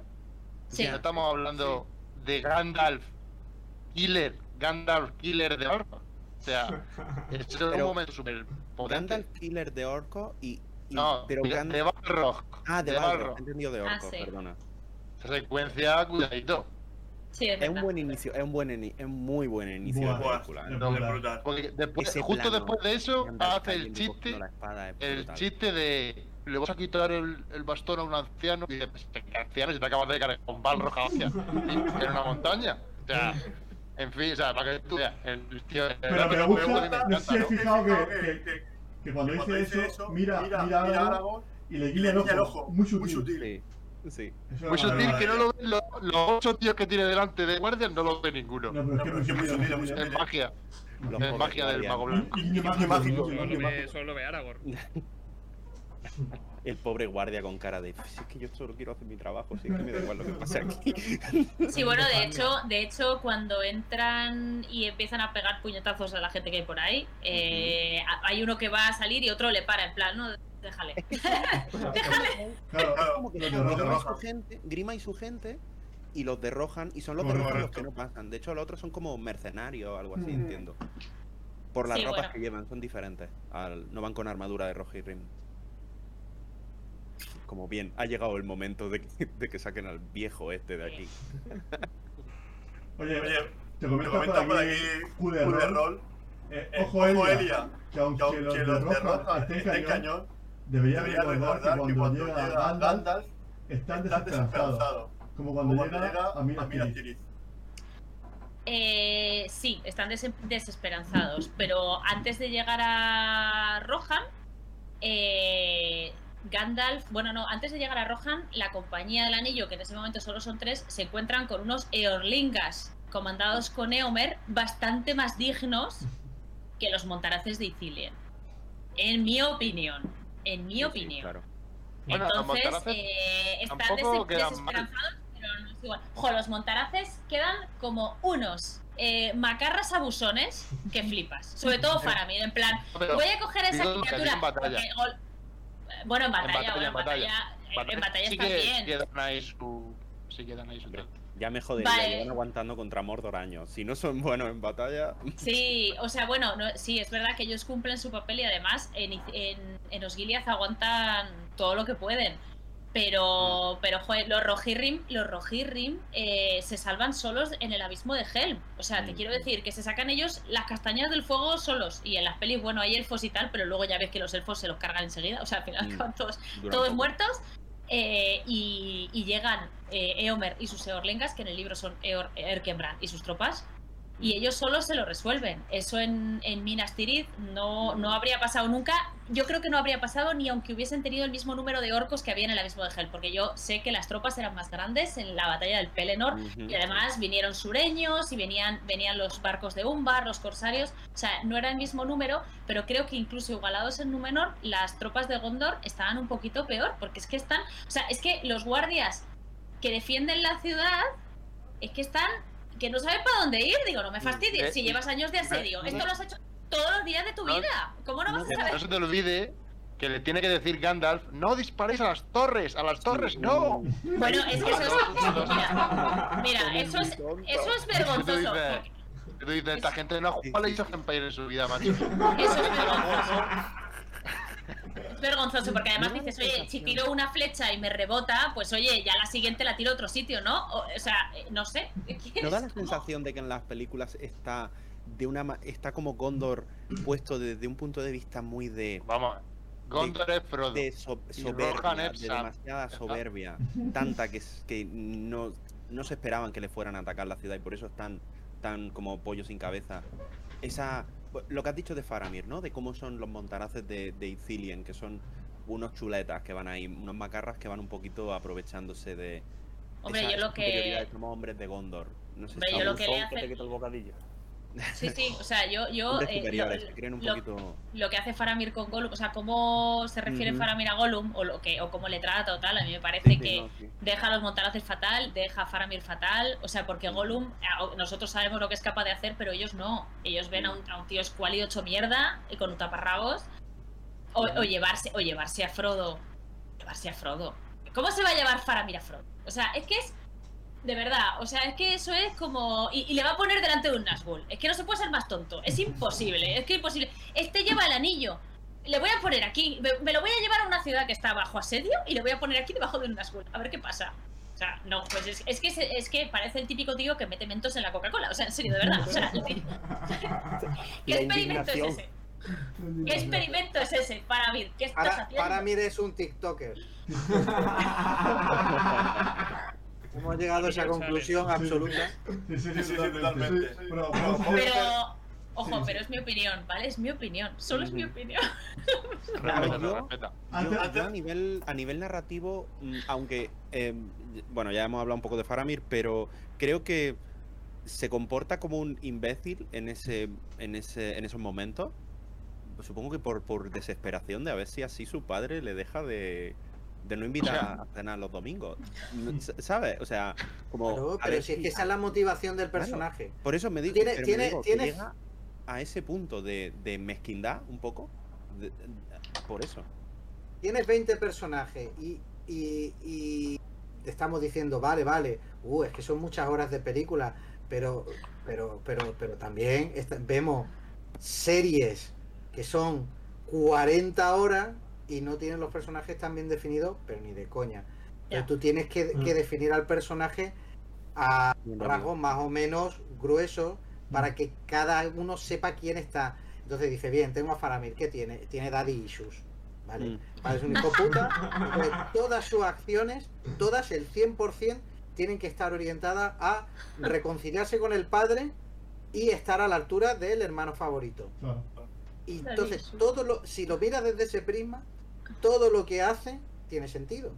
Porque Sí. claro, y, y entonces, y con Eowyn, pues tienes que darle también su peso. A todos los personajes secundarios, porque son demasiados Mm. personajes secundarios, si no te hace, compáralo por ejemplo con las que ahí solo tenían dos horas y media, pero al, al, a- al carajo sacado que van con la de Ralph Bakshi. Y creo que para estar de dos horas y media, es una dos horas y veinte, dos horas y cuarto, es una adaptación acojonante. Porque con- es, es una condensación que ni yo en las gafas llevando mascarilla FP3. O sea, se me, o sea, no vea cómo condensa el Peter y Beagle, que es un tío que sabe mucho, coño, venía de escribir el último unicornio. Pero es muy jodido, es muy jodido tener tantos personajes y tenerle, tenerlos que manejar. Si no lo sabieron, supieron manejar Lindelof y su puta madre.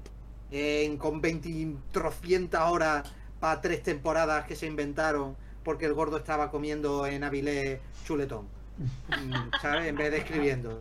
Claro, Pues claro. imagínate estos pobres aquí, pues intentando más o menos que la cosa entre. Yo Sí, no quiero sí. ni pensar, yo no quiero ni pensar lo que fue escribir esos tres guiones. Sobre Ya. todo lo que fue escribir esos tres guiones, ten en cuenta también el proceso creativo, cómo funciona. Esos tres guiones no surgen de voy a escribir tres guiones, esos tres guiones surgen de ah, que puedo hacer tres, espera, que tengo dos escritos. Entonces en esos dos escritos, cada personaje está más esquematizado todavía. Entonces cuando le dice Michael de Luca, no, me, hace, me haga usted tres, pues dice, joder, puedo respetar los libros, menos la muerte de Boromir, porque no soy subnormal y la voy a, como ya hemos quedado, la voy a poner donde tiene que ir. Vale, voy a respetar los libros, entonces voy a ampliar, voy a ampliar a, a los personajes. Pero la base de que cada personaje solo tenga una motivación muy clara que guíe todas sus acciones, la tienes desde eh, los dos guiones originales de Miramax. Que, de hecho ni me bueno. acuerdo dónde acababan. Creo que acababan igual que la de Ralph Bakshi. Creo que acababan en el abismo de Helm. De Helm. Para tener una peli entera para los campos de Pelennor. Que yo me acuerdo bueno. cuando salgo cuando salgo de ver el- la primera, digo, Dios mío, he visto la mejor puta peli de mi vida. No, digo, he visto la tercera mejor peli de mi vida. Porque la segunda va a ser Los Dos Torres y, y la primera va a ser El Retorno del Rey. Y luego no, luego no, yo, yo sigo siendo la comunidad del anillo, curiosamente. Pero claro, yo me imagino, si esto ha sido las minas de Moria, la batalla de los campos de Pelennor va a ser una cosa, y lo es, ¿eh? Y lo es. Pero es que el pato VC Ya, el pato VC, yo también lo llamo así. A mí también me recuerda al pato ¿A qué? VC muchísimo. ¿A qué? ¿A qué, llamáis? Claro, porque hace a, los- así. a los, los muertos, al ejército Ah, de los vale, muertos. ¿Tú no has visto un anuncio de pato VC que limpia tu retrete ahí, una cosa verde súper rápido? Se lleva todos los gérmenes. Pues es igual. Y Bueno, encima, bueno. como miras, miras Tirices blanco y parece de loza, pues ya está. Vale, vale, bueno, Bueno, sí. Es, es un plano, es un plano en el que están hablando no sé qué personajes, creo que Gimli, Legolas y no sé qué, y de fondo ahí se ve que han tirado la cadena. Sí, sí, sí. ¿qué hace? Cadena.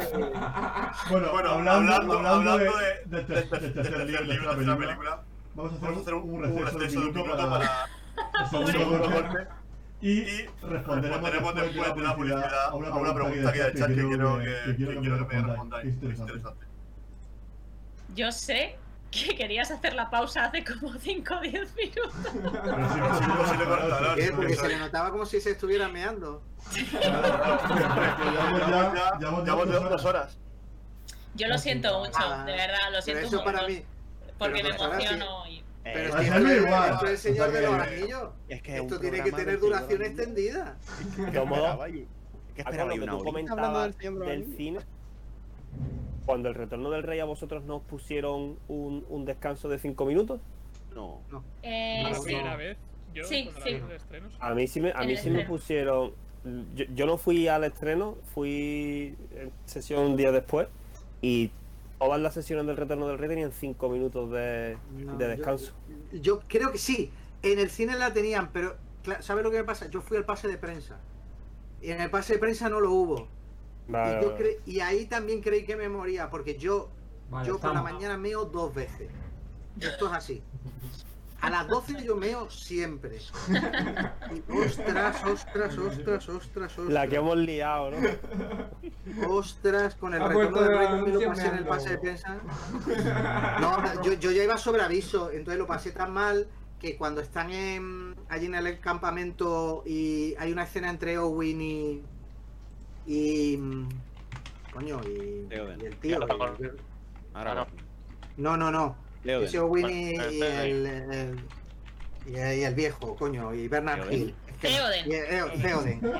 Ahí yo avisé a todo el mundo porque dije, esta te la pierdes, no pasa nada, esta es la de mear. Y yo me acuerdo, yo iba, yo iba diciéndole a todo el mundo, si vais a reventar, si estáis a reventar en el campamento, no sé qué, cuando no sé qué, y, y mucha gente me hizo caso y fue el momento para mear. De hecho había una página web, no sé si sigue existiendo, de qué momento mear en las películas largas.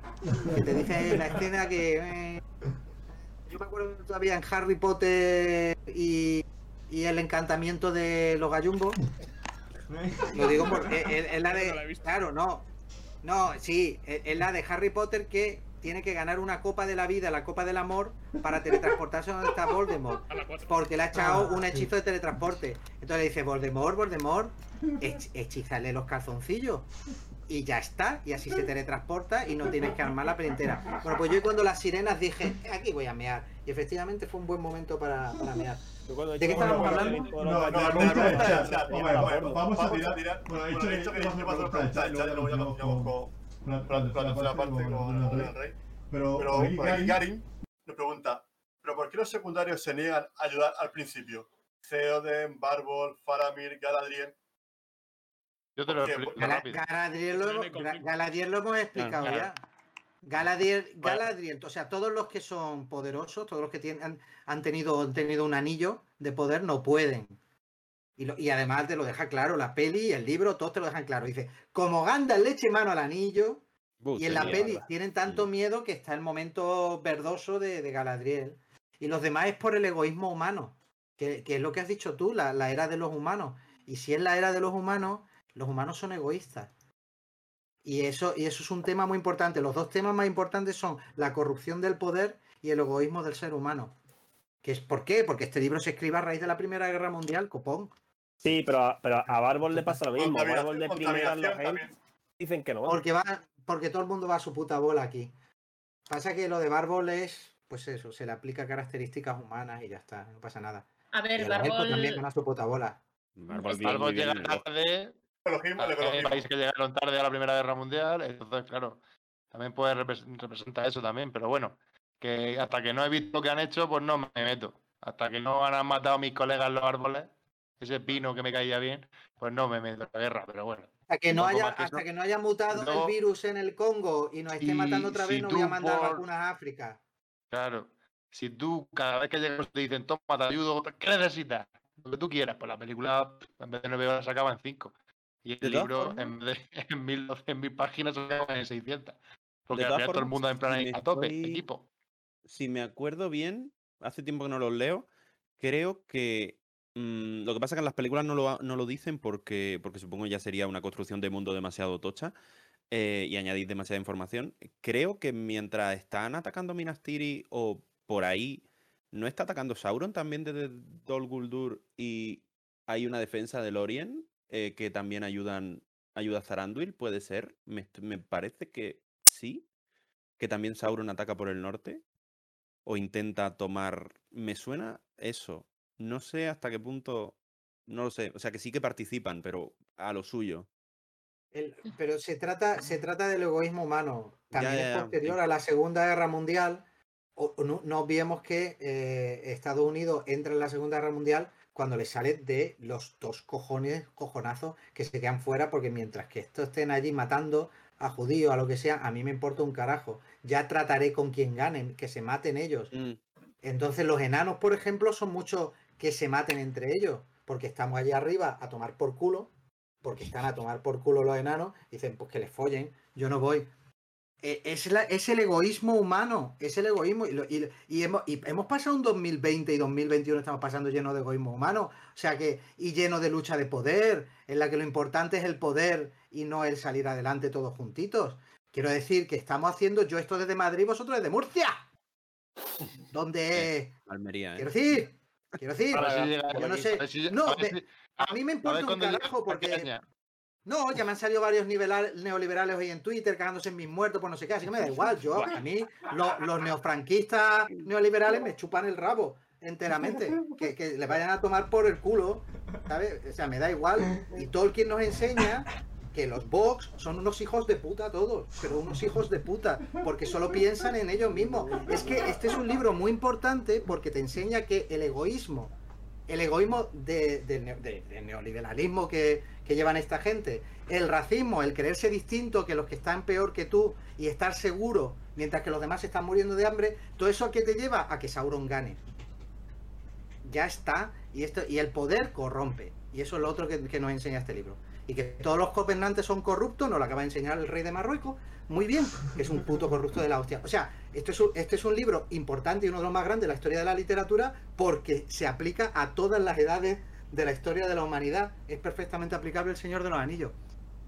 Más el tema de que él piensa que la solución es una Arcadia, una falsa eh, eh, Hobbit, In- eh, Inglaterra, gente medianamente amable, una especie de sociedad casi, casi comunista, que es casi Star Trek aquello, porque allí realmente el dinero le importa un puñetero carajo. Y esa es la solución, que no lo hace conscientemente, pero está ahí. Es una sociedad de hermandad lo que tienen en Hobbiton. Yo me quiero ir a vivir a Hobbiton. Y no, y no bajo, bajo el yugo de Carapolla. Pero eso es otro tema. Bueno, madre mía. Y ahora es cuando cierran el Twitch. No, No, de hecho, de hecho, ha subido estamos en el máximo. máximo, sí, Estamos en el máximo. De todas formas, yo creo que, y seguramente, no sé, pero Es cierto, ¿eh? yo tengo entendido que Tolkien por la época, ah, ah, ya que has tocado el tema de política, eh, con Franco estaba un poquito... mm, No muy mosqueado, ¿eh? Pero bueno. Películas. Venga, vamos a hablar de películas, por favor. Estamos en la 3. A ver, el- la 3 es espectacular, eh, la angustia que transmite Frodo, ¿vale? De hecho, en mi casa, yo Es lo la digo misma ya, angustia que tengo ¿eh? yo cuando veo a uno de ah.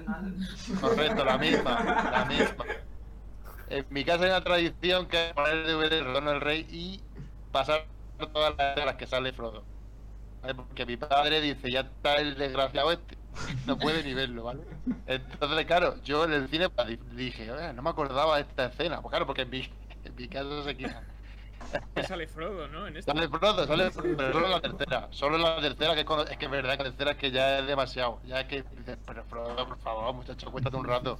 Que te dé un masaje Sam, algo. Uy, uy, uy, Deja que uy. te lleve, deja que te lleve brazos deja. desde, desde antes de, a- Pero sí, pero, pero el, el momento en el que en el que él ya se vuelve totalmente y quiere el anillo, a mí me parece un buen momento de interpretación. Sí, sí, sí. sí. Cuando dice el anillo es mío, Mm. ahí, ahí Bueno. se sale. Y la cara de Sam de, de no me jodas, la cara de Sam de no me jodas, Frodo. Sí, la cara, la, También. la cara de Sam de "Pf, le empujo. con- O sea, ese momento es mucho mejor que el primero. Que es mucho mejor que el de Hugo Weaving con el. Bueno, con el que haga de Isildur, que no me acuerdo del nombre. Eh, ese momento, pues, además, pasa por ahí y se repite, pero este tiene mucha más fuerza, claro. Este tiene, Sí. Aparte de la cara de Frodo de sinvergüenza, eh, de no, esto es para mí. Que me parece así, como para mí. A mí me mola. No, porque Eh. Isildur, Isildur viene preparado ya para. O sea, Isildur viene preparado para no, para no tirarlo. O sea, Isildur ya viene de fábrica. Es un, es un, pues es un gobernante y quiere el poder y ya está. Entonces en Frodo, claro, en Frodo llama más la atención. Porque Frodo viene de, de- que es toda su, su aventura, es toda su búsqueda. Es irte a tirar el anillo y que al final se gira que no, te lo tiene que vender mucho mejor. Es más complicado que te lo venda. El otro no, el otro te, pone para. de- Lo voy a tirar, tú muerto lo voy a tirar. Anda, elfo, vete a tomar por saco. No lo tiro. El Frodo, No, pero, el Frodo. pero el anillo. eh. eh, O sea, Sí, pero claro, no, pero que Frodo te lo tienen que vender mejor, ¿eh? Te lo Sí, tienen claro. que... Dices tú, ¿de verdad te has hecho 300 kilómetros de trekking bebiendo meao de burra? Porque allí, allí yo no veo un manantial en Mordor decente, seguro, y cantando canciones con orcos, vestidos de orcos. Ah, no, que eso es la peli de, de, de- de dibujito animado. Pero de verdad que has hecho eso y ahora no va a tirar el anillo, entonces es difícil de vender, ¿eh? Es jodido que no lo creamos. Además que, que parte de la voluntad de Frodo es por donde va, menos los, los sitios de los elfos, todo lo demás da pena. O sea, él, va diciendo, tengo que destruir el anillo para salvar la Tierra Media. Le meten por el sitio ese de las piedras, que era un laberinto. Le meten en el pantano ese que echa peste, que está lleno de muertos. Le meten ahí por la por donde la araña. Que, que yo, si fuera él, diría- yo me hubiera dado la vuelta antes. Yo me hubiera dado la vuelta y hubiera dicho, mira, macho, yo me, yo me voy de aquí, yo me voy a la comarca, que se no merece la puta madre. O sea, esto ya todo el rato era, fíjate que se lo dice, sea, Frodo, recuerde la comarca, porque es lo único que le puede vender, no le va a decir, recuerde Osquilia, eh, que bien lo pasamos. No, entonces, eso también, yo creo que influye. Frodo dudando. "Mm, igual, igual Sauron decora mejor. Igual, igual hay que dejarle. Toda esta, toda esta movida de es que hay, es que ya no me acuerdo de nada, Sam, es que está todo oscuro y tal. También ayuda un poco a reforzarnos este sentimiento al final y es el, el no me jodas, ¿no? Que has dicho antes, que yo creo que el retorno del rey tiene el récord de momentos no me jodas que tienen muchos personajes, ¿no? Eh, vienen los dragones con los Nadu, no me jodas, eh, que nos van a atacar a, los, a Gondor, Sí, no me sí. jodas. Sí, sí, la cara de Bernard Hill además es de no me jodas. O sea, la cara Hostia, de sí. Theoden es. Gandalf, Sí. tiene, Gandalf tiene tres o cuatro momentos, no me jodas, tío. Pero durante toda la trilogía. Sí, sí, pero ese es mi momento de interpretación favorito de Bernard Hill. El de... Sí, la cara de.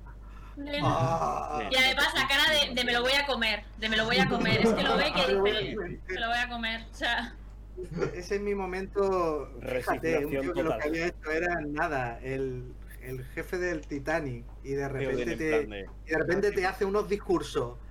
Porque lo hemos, hemos empezado con eso. Pero para mí, o sea, lo, lo- lo más piel de gallina es, es, eh, la carga de los, Sí. de los Rohirrim. Esa escena Es una discu- cosa- el- discurso de Theoden en la carga de los Rohirrim es mucho más épico que el que da Aragorn El de- delante de la puerta el de negra. Aragorn. Sí, Pero claro. vamos, le, le da mil Vamos. vueltas, ¿eh? Mil Es vueltas. más épico, es más épico, pero de contenido el de Aragorn mola mucho. O sea, yo cito más el de Aragorn. ¿En Eh, serio? pero- sí, no, lo cito más el- no, por, el guiño. Quiero decir, quiero decir, pero hoy no es ese día, es una cosa súper memorable. Mientras Mm. que el de el de el de Theoden eh, es más de vamos a repartir leña, hijos de puta. Venga, aquí, muerte, muerte. Pero el Mm. otro, el otro es como más poético. Dice, Bueno. hoy abri- llegará un día en el que se Mm. romperá los lazos de nuestra no sé no sé cuánto, pero hoy no es ese día. Entonces yo el Mm. chiste Vaya, de pero macho. hoy no es ese día lo hago constantemente. Sí, cada uno, cada uno el tiene de los. Rohirrim es que está además acompañado por la música, por, el, eh, por los planos, por... eh, bueno... El amanecer, cuando Sí, llegan los Rohirrim a Gondor, Mm. justo está amaneciendo. Sí, sí. una- Y, cuando, y empiezan esa carga que van poco a poco y Si va, ves y va en el aumentando velocidad, una eso pasada, es brutal, pasada. vaya.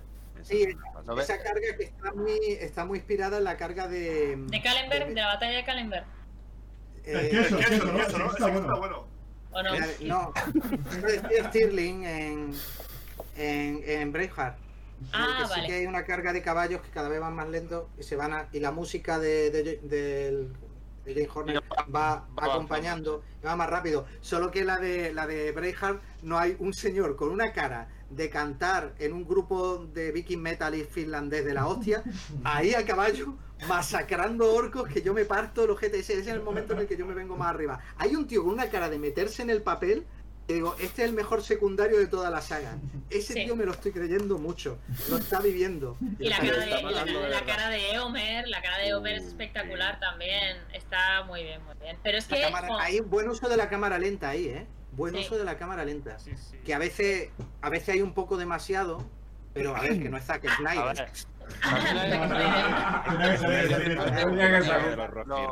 Los Rohirrim. se emocionan un poco cuando, cuando, le, cuando limpian un poco la puerta de Gondor y tal. Ah. Dicen, bah, es que somos, somos la puta polla, somos los mejores. Y cuando ven venir a los elefantes, Uh, así de lejos, y dicen. Feoden, ah, pues Feoden, se ¿qué hacemos? ¿Le disparamos flechas? No, no le disparéis flechas. No, no, no, no. A caballo por ello, venga, ahora mismo. De- Y hay en una cosa, por no- Si sabes cómo cargártelos, mira, eh, Owen.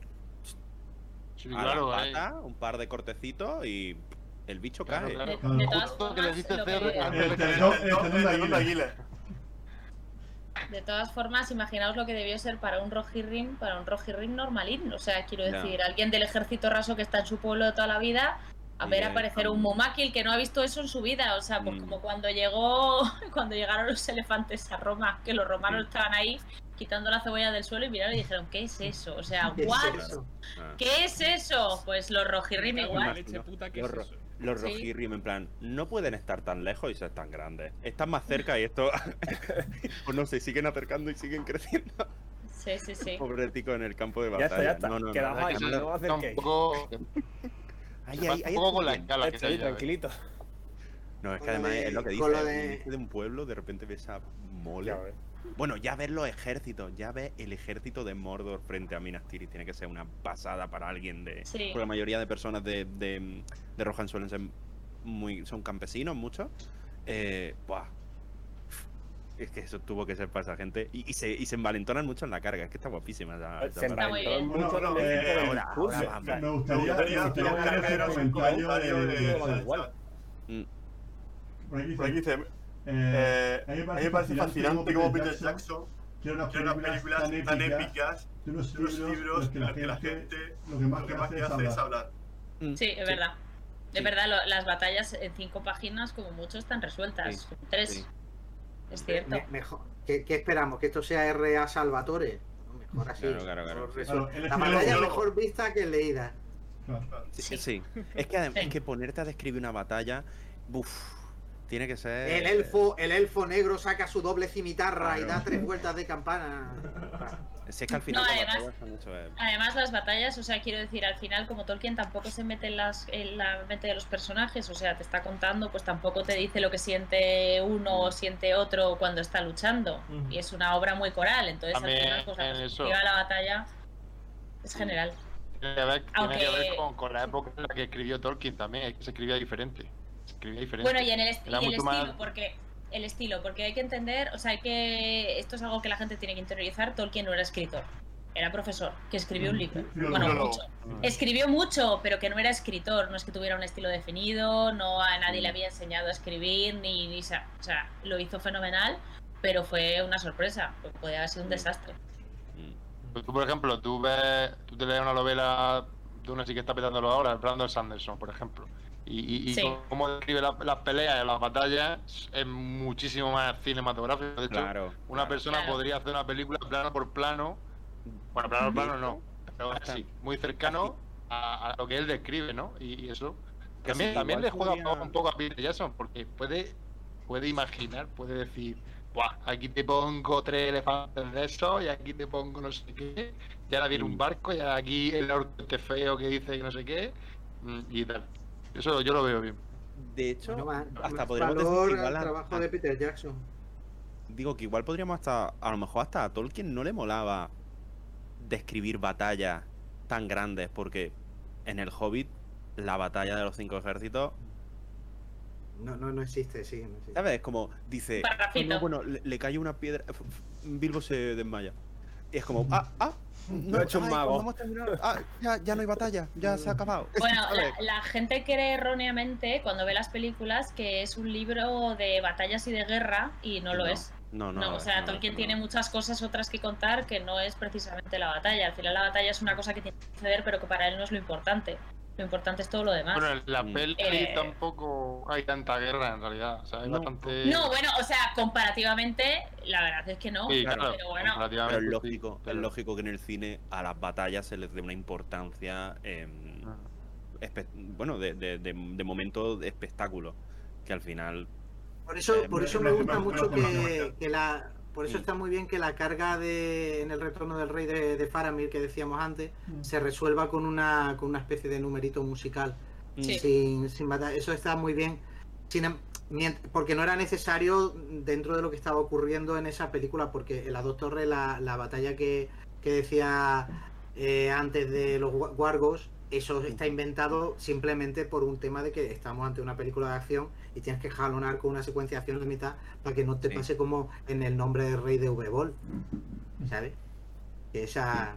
Sí, esa que tardó moró- mucho en llegar esa, esa Sí, acción. tarda mucho. Claro, claro, Claro, claro. o sea, eso es un desastre. Se dio cuenta, no sé si sabéis esta anécdota. El V-Ball iba a a hacer el nombre del rey, la, dice, la voy a estrenar en dos partes.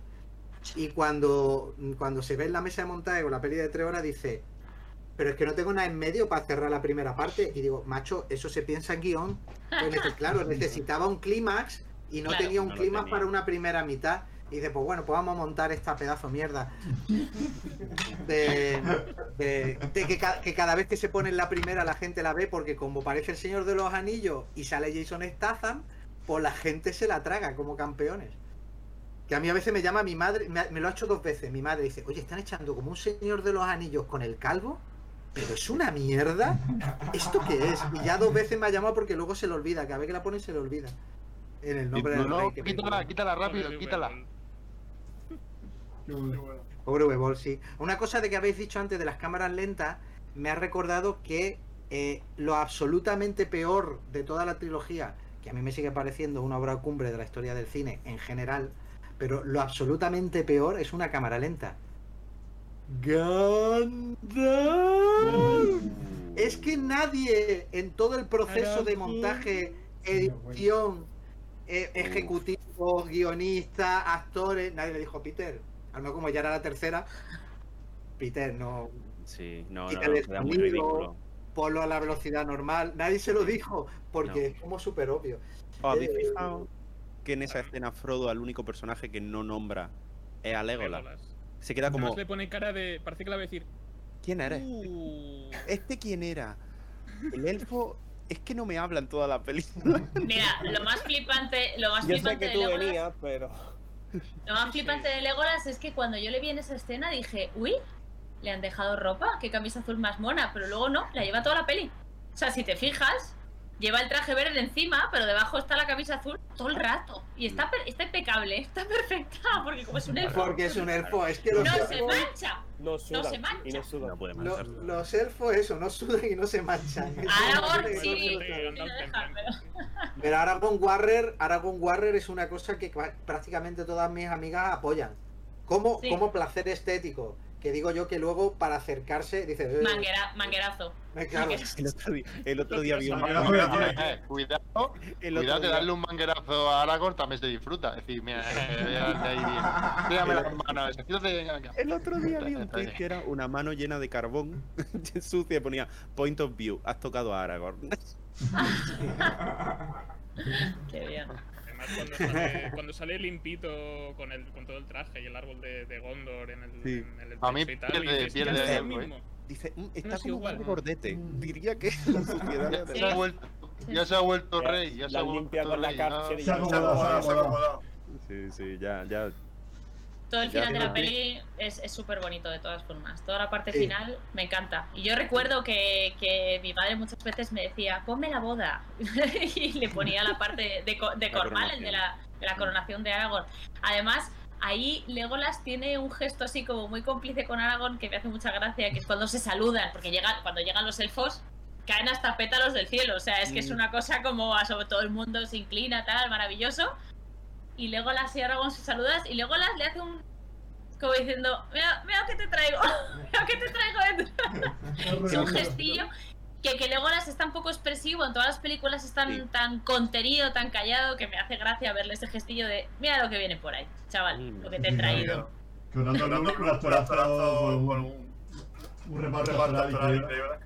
Pues mira, igual no es muy buen actor, pero yo creo que de Legolas hace muy bien, ¿eh? Yo creo que de Legolas no, no exigía mucho más el A mí me personaje. parece un tío, que, un tío que cumple. O sea, no es buen actor, tampoco es malo. Ha hecho sus películas, sus Sí, costillas. Mm. No sé. Luego hace personajes muy parecidos, pero una vez le pegó a Justin Bieber. O sea, entonces. Tiene, puntos de carisma. Tiene puntos de carisma. Claro, claro. Entonces, Pero tiene Cuando- 800. Cuando se inclina todo el mundo, todo el reino de Gondor ante cuatro hobbits humildes que vienen de la comarca, pues eso es, es una pasada. Eh, toda la parte de los puertos grises, ver el, un cuadro de, de Alan Lee, De Alan Lee. porque es un cuadro de Alan Lee, la parte del barco marchándose a los puertos, es una maravilla. O sea, todo el final, todo el final de la película. Los eh, cómo- 45 co- al final. Sí, los Yo llevo, 45 yo finales. llevo, yo llevo Pero son muchos maravillosos, años- son todos Yo llevo muchos años defendiendo lo, lo del final del Retorno del Rey. Y, y, y ahora creo que con la moda de la serie, yo creo que por fin la gente ya me entiende.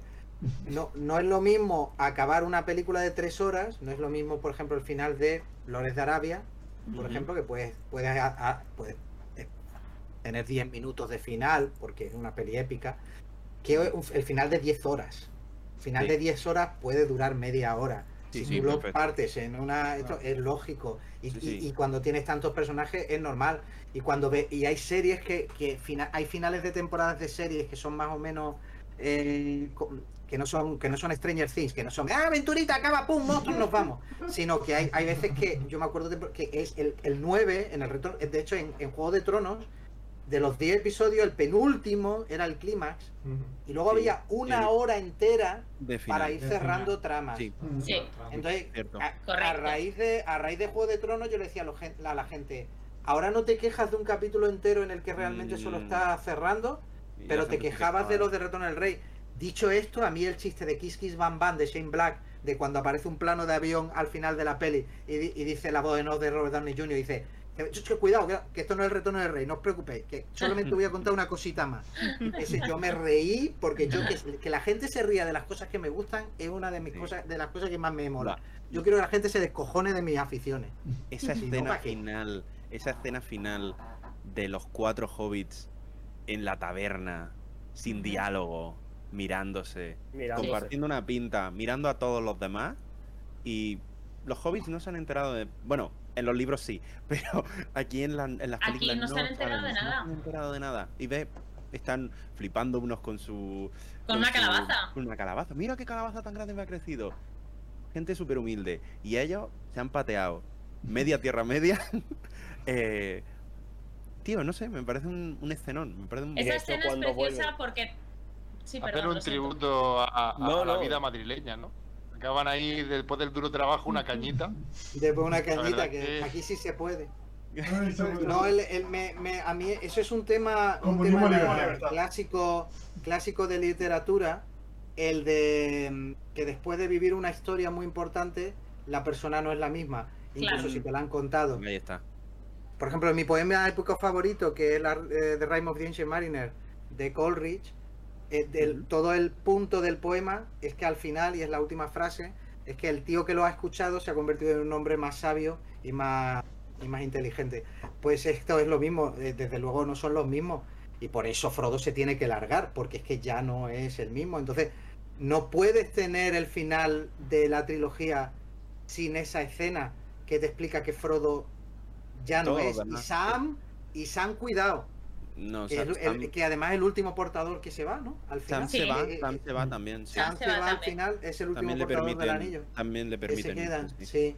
Mm. Eh, le permiten ir al, al Gimli. más allá, ¿no? Porque, porque hombre, el, el- contenido va. religioso está. No, pero el no contenido es, religioso. no es- Yo no.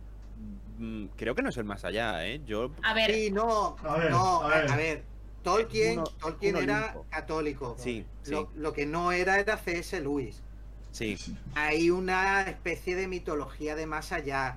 Pero eh, no. Pero, pero no es exactamente eso. no, claro, pero ojo, O sea, a nivel metafórico. o sea, Claro. el, el O sea, más no allá. realmente. al Claro, es, claro, es que el más allá sí que está. Donde van los hombres cuando mueren, sí que es el más Mm. allá. Se supone que Eru Ilúvatar, que es el dios creador, tiene destinado para ellos algo especial y distinto. Sus regalos que se mueren y tienen, acceden a una vida eterna. La vida en Valinor, que es donde están los elfos, donde se les permite estar a los portadores del anillo, es eterna en la medida que dure Arda. Y se sabe que Arda llegará un momento en el que desaparecerá. O sea, eh, la tierra desaparecerá De se hecho, Frodo- extinguirá, se apagará, lo que sea. Y en ese momento, cuando Arda ya no esté, pues es cuando o sea, los, los elfos desaparecerán Mm.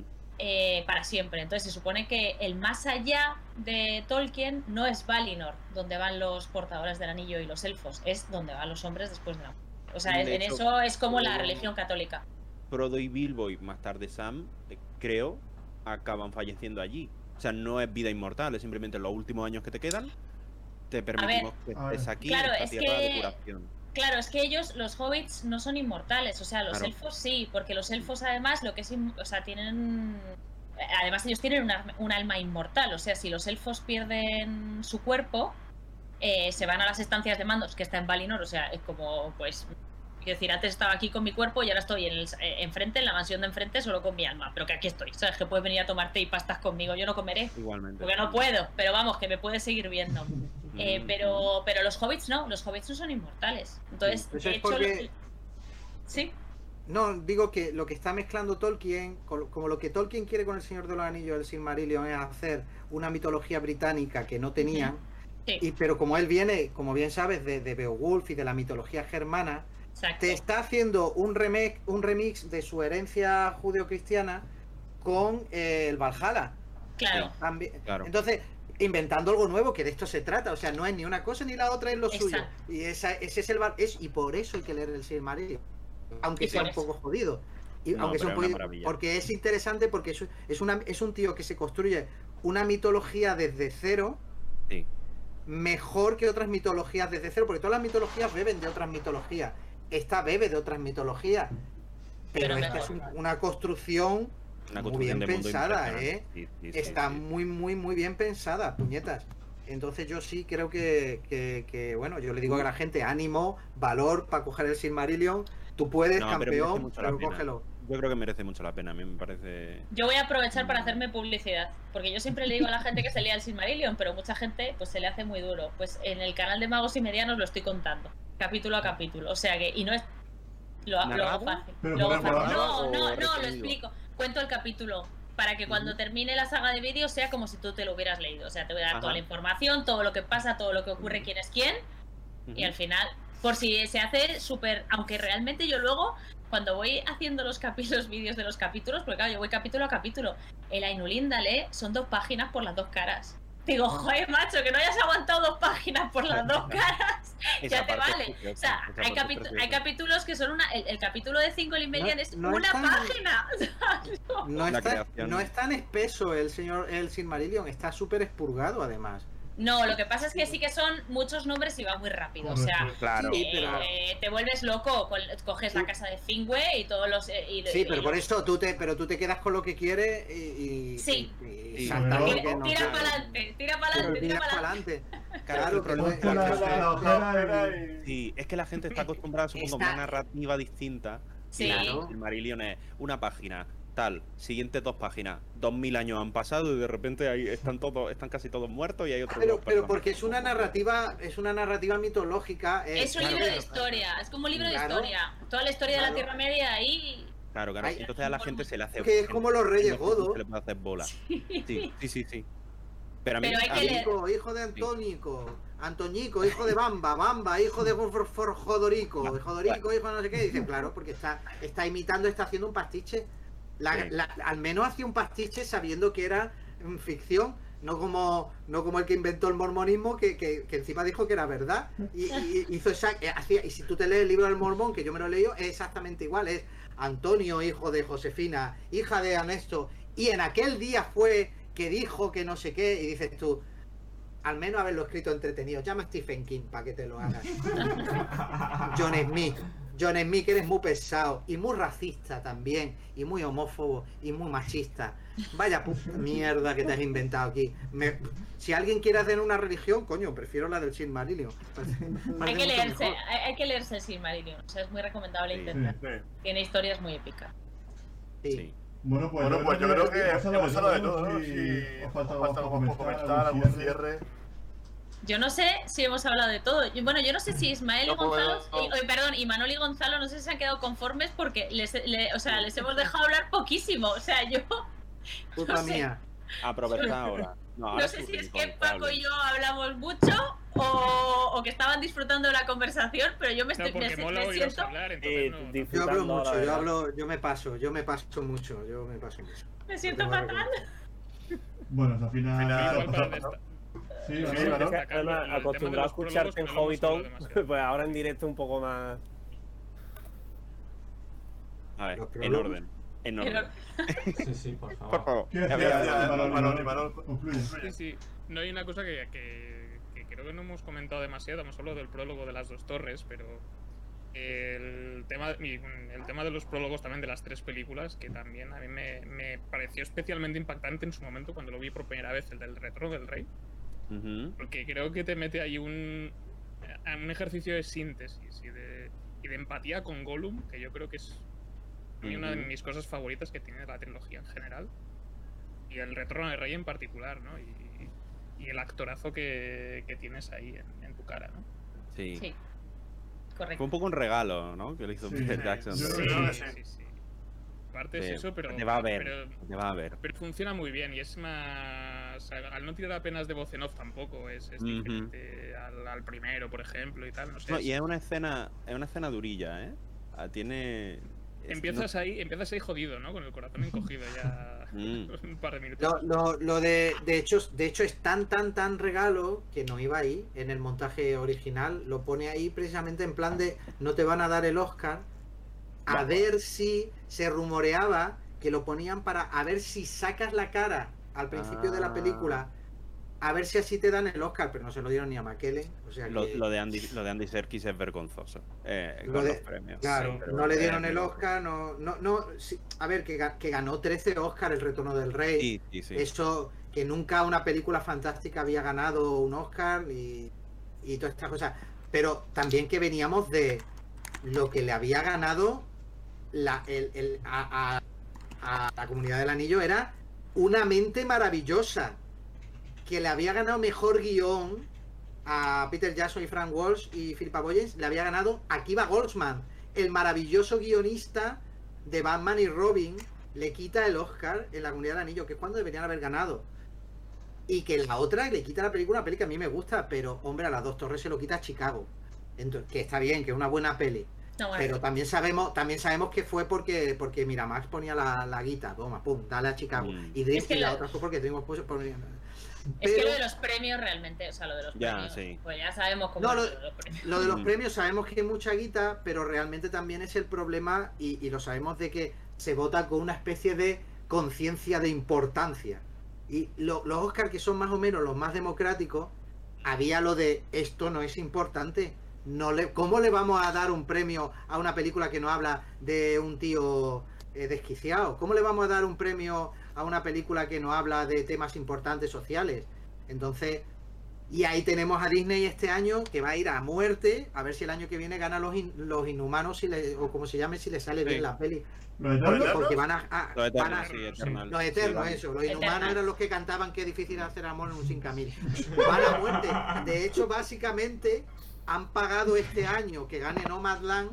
Han hecho una campaña a Nomadland de la hostia para la que viene misma decir: directora. Es que tiene un Oscar ya la directora que ya, ya le aunque sea una cosa de superhéroes seria y él sabe que y, y que gane y, o sea no puede ganar un Oscar una comedia y no puede ganar un Oscar una peli de terror y no puede ganar un Oscar una peli de fantasía y que ganara el retorno del rey era como venga tío es que es que os lo tenemos que dar es que esto es demasiado o sea es una es Sí. la leche y no me digáis que el, que, el apartamento es una comedia porque hostia de- tiene tiene risa pero comedia es poco o sea, eh, lo- lo- los premios, como dijo una vez eh, un actor que le preguntaron, así, oye, ¿tú por qué, has votado 12 años de esclavitud si es una peli? eh?". Dice, porque es que me sentía mal si no votaba esa peli. Y eso es lo que pasa al final, por, por eso por eso los Oscars. Pero, y, y eso le da más valor a los 13 Oscars al retorno del rey. Sí. Pero también, se llevó también se llevó Oscar la, una- uno de los Batman de Nolan, el Caballero Oscuro puede ser. Sí. pero a mejor Actor, se A actor de reparto. Actor pero, Sí. pero, se- sí, pero se lo merecía. Pero que te quiero decir que, que antes a las películas, ni- o sea, a las películas de fantasía y ciencia ficción ni, se- ni siquiera se las tenía como en Sí. cuenta. O sea, era. No, de hecho, de hecho eh, eh, antes eran 5 nominados y se abre a 10 nominados máximo, 9 generalmente, para que el Caballero Oscuro entre. Y así, pero no por nada, sino para que así la gente viera la, la ceremonia. Como nominaba, como nominaron Que a no sé quién película. Que no sé quién ganó a qué. ¿Cuál? ¿Nominar a quién? Panther.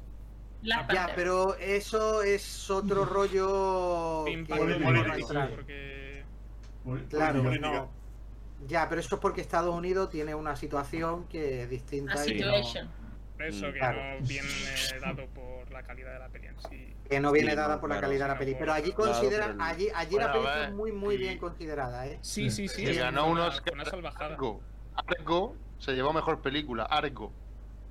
Ah, Argo.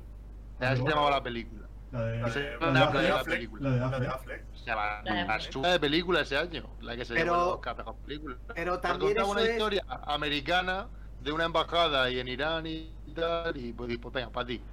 Y ya está, A pero ver, vamos. eh, Estaba Mad es que Max. son, son dos conceptos para ganar el Oscar. La que, la que son tres. La que te sientes bien votando, la que se ha gastado más dinero en promoción, pero también la que no enfada.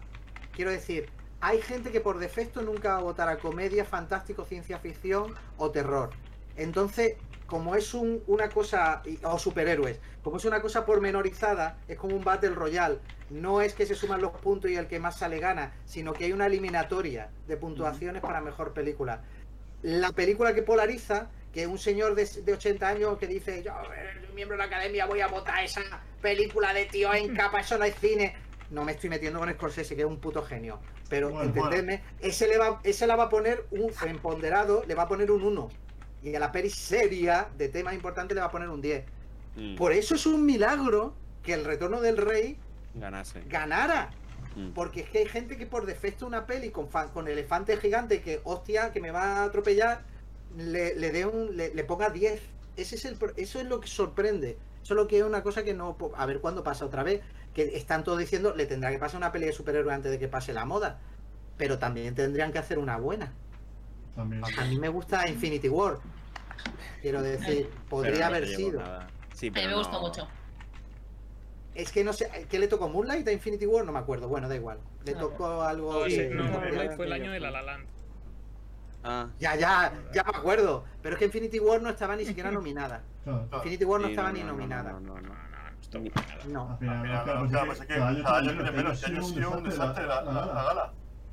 Pero porque Yo hay una cosa que se llama pandemia y tal. ¿sabes? Claro, sí, a ver, este año. Pero bueno, tampoco la gala. Que sí, pero nadie la ha visto, pero, tu casa puedes ver. Sí, Pero bueno, Pero bueno. pero bueno. pero bueno, eh, Retorno del Rey ganó en los mismos Oscar que Ben Hur. Toma ya, ¿eh? Cuidado. Vale. La- la- las dos películas que más Oscar han ganado en la historia de los premios. Bueno, y- Bueno, y y- sin ganar ningún Oscar de interpretación. Aunque lo merecía. Sí, eso es, es, es curioso. y- y también, ¿no? ¿O no? ¿Mm? Es bastante curioso. Titanic Titanic también, ¿no? ¿no? Titanic menos. Es que Ben Hur y el Retorno del Rey son todos los que estuvieron nominados, todos los premios los ganaron. Fue como, ostras, ¿qué ha Ah, pasado pero el aquí? Retorno del Rey no estuvo ni siquiera nominada a. No tenía ni siquiera nominación a, a actuación. No, la verdad es que no lo sé. Nada, Es- nada. Es muy difícil en las pelis corales, ¿eh? Aquí en Bueno, coges. claro. O sea, Mm. claro, es que no tienes. eh, Mm. ¿quién, quién es el protagonista del, del A Retorno del Gimli, Rey? a Gimli, en la en la distribuidora distribuidora, la, no, la, la- la que propone a a la. Eh, sí, es la distribuidora la que propone. Ya, pero- Y, Ya, pero y- y ¿cuál- en la, vale, ca- y en la vale. categoría. Vale, pero pero ¿cuál es? claro. Explícale tú, distribuidora, explícale tú a Aragorn Claro. que le, se lo has dado a Frodo, o a. Frodo que se lo has dado a Aragorn, o a Aragorn que se lo has dado a Gandalf. No, es Es trabajo, es trabajo.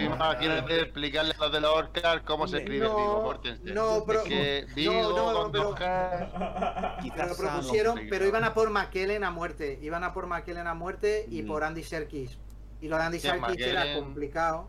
Pero difícil, nada. pero la, la Pero era muy difícil. No, no, no, en los Oscars no hay, no hay manera. ¿eh? McKellen, que tiene el momento súper bonito de navegar hacia el oeste, no sé qué. el- Ay, el muy momento, bonito. Eh, el- ahí en Minas Tirith.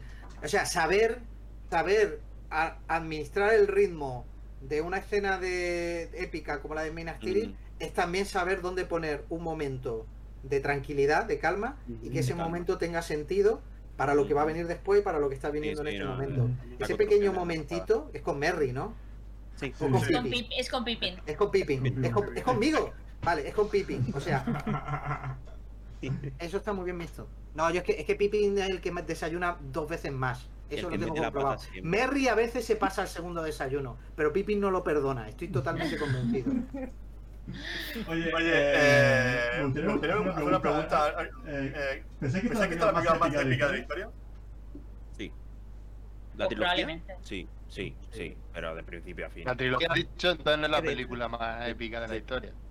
Bueno, Bueno, el retorno, El retorno del rey, yo es que diría, yo es que la, yo es que la Pero vería es que como depende una cómo defina épica, porque yo creo que. ojo, eh, Infinity War Por eso, Por eso, el el debate. la no- no- no desde el principio ya te mete, o sea, no te da tregua ni un momento, ya desde el principio está Thanos. Una cosa... Sí, Apretar. pero... He, senti- he sentido unas cosas en 2015 viendo Mad Max Fury Road que no he sentido en, Sí, mi puta vida, ¿eh? Sí, ¿dónde sí, sí, la película, decirle a mi, colega que fui, venimos mañana otra vez. Ah, Muy bien. Eso, eso te define Yo- como persona y bien. Infinity... Me sacó. Es verdad que es, una, es que es una epicidad diferente. Entonces, claro. Sí, exacto. Depende cómo lo defines. Claro. es, No. es una barbaridad lo que hizo con un tío en un camión medio del desierto pegándole fuego a todo. eh, un tío con una, con una guitarra de fuego. Entonces, eso es muy épico también. Sí. Eso es épico, eso es épico heavy metal. Esto es épico, Eso fue darle a un señor, a un señor que hizo Babe, Cerdito Valiente, darle 180 millones para que fabrique coches que va a destruir. Es que está guapísimo, es que me encanta. Me gustaría que hicieran No, una pero- película sobre cómo se hizo la película de Fury Road. Porque sería, "Ah, señor, mire, toma aquí tiene 180 millones, haga usted coches ahí o guapos y luego le, luego le pone bomba y lo explota. Y ya está, es que me parece Yo- maravilloso. Yo creo que yo voto, yo voto por el Señor de los Anillos más que por Endgame Infinity War y por un motivo. Primero porque una saga, eh, una saga épica de mitología más, más inspirada en una mitología previa eh, me, me- me transmite más la épica que Tiene una la mitología nueva que son los ella, superhéroes. sí. Y segundo, eh, porque realmente eh, esta gente, eh, realmente a mí la piel de gallina solo es con lo que a todo el mundo se nos puso cuando mira a tu izquierda, ahí sale todo el mundo. Sí. Realmente eso es impresionante. Pero a mi piel de gallina no puedes pasar Force Uh. Orlingas, la primera y la segunda, porque son dos Force Orlingas, eh, cuidado. Y o sea, la una primera, cosa. la segunda, eh, por Frodo. eh, o sea, hay Uf. tantos momentos, eh, son muchos. Mientras que Sí. es verdad que es verdad que mira a tu izquierda, no sé qué, pum, Avengers, Assemble, eso es historia del cine. Pero aquí era, aquí y ah, pero han tenido 10 años para construirlo. Sí, claro, claro. Claro. sí. Aquí Pero- lo que tuvieron fueron tres años y dos películas para construir un montón de momentos Mm. y ya había momentos épicos en la primera. Sí. En la primera ya había momentos de piel de gallina. Luego, sin quitarle mérito, creo que es más difícil lo que consigue el retorno del rey, porque claro, allá después de 10 años viendo las películas de Marvel le ha cogido tanto cariño que Claro. solamente con aparecer mm, eh, eh, Ant-Man, pues dice tú, hostia, qué, qué alegría, está ahí, Sí, coño. Que, Es que constru- no sí. estaba, que no estaba El- muerto, de- estaba de parranda. Bueno, Ant-Man no se muere nunca, No, pero no, Bueno, pero- Yo diría, yo diría que la carga de la carga de Endgame a mí me recuerda mucho a la carga de los Rohirrim, con su evidentemente diferencias, pero yo diría que está inspirada. No lo No, sé, de, pero de todas formas, te digo, no me gustó tanto Endgame como Infinity War, ¿eh? O sea, de Mm. hecho, Endgame me, decepcionó comparado con Infinity War. Yo salí del Claro. cine Infinity War aquí arriba y con Endgame fue como por aquí.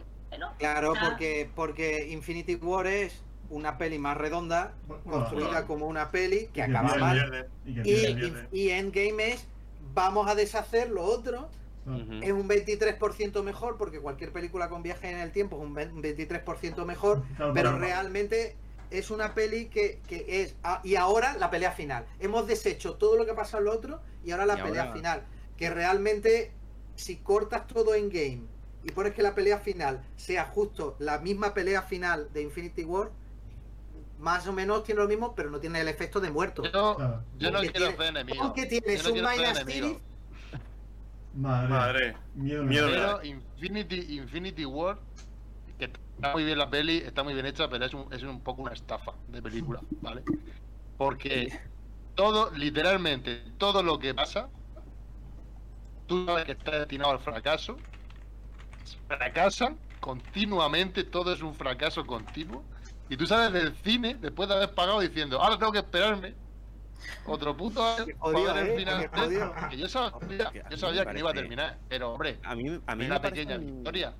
Hombre, una excuse pequeña me. historia. de eso, de Eh, eso eh, es nada. O sea, no, eh, excuse. No, perdona, en la, cuando termina la comunidad del anillo tampoco estás tú, No, eh, claro. ¿sabes dónde palmas con las orejas? Se te ha muerto Gandalf, se te ha muerto Gandalf, se te ha muerto, ¿vale? Se te ha muerto Boromir.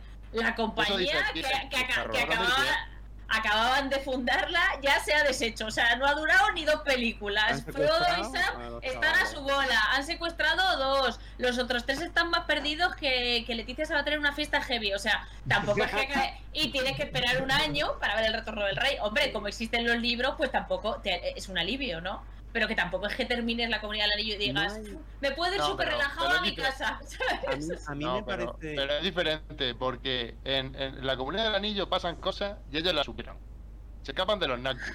Y nadie se escapa de nadie. Van a por visión, lo pillan. Van a por no sé quién, lo pillan. Le dan de hostias. A este le dan no sé qué.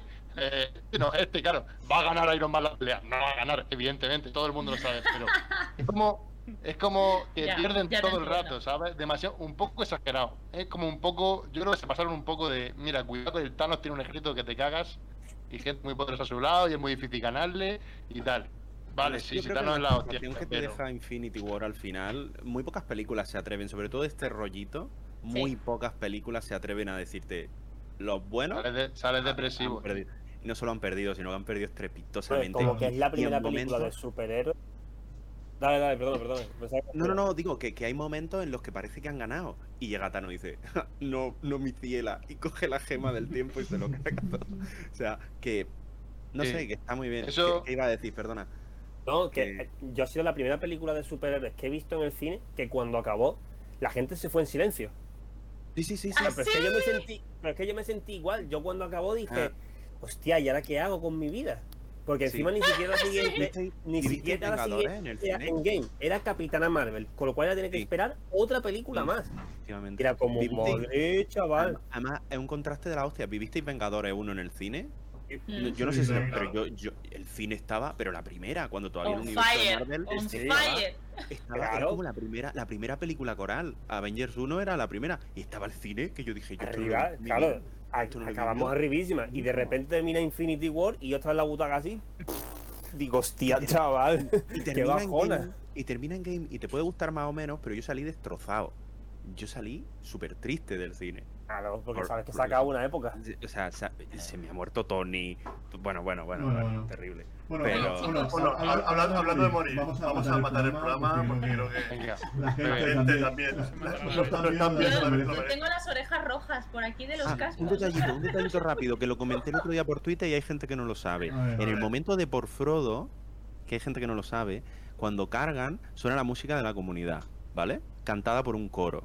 Vale, Sí. pues en ese coro, el tí- eh, Howard Shore es tan loco que en, en Sindarin esas letras dicen eh, lo que le dice Aragorn a Frodo cuando le dice lo de si con mi vida y con mi muerte puedo protegerte, sí? lo haré. Sí.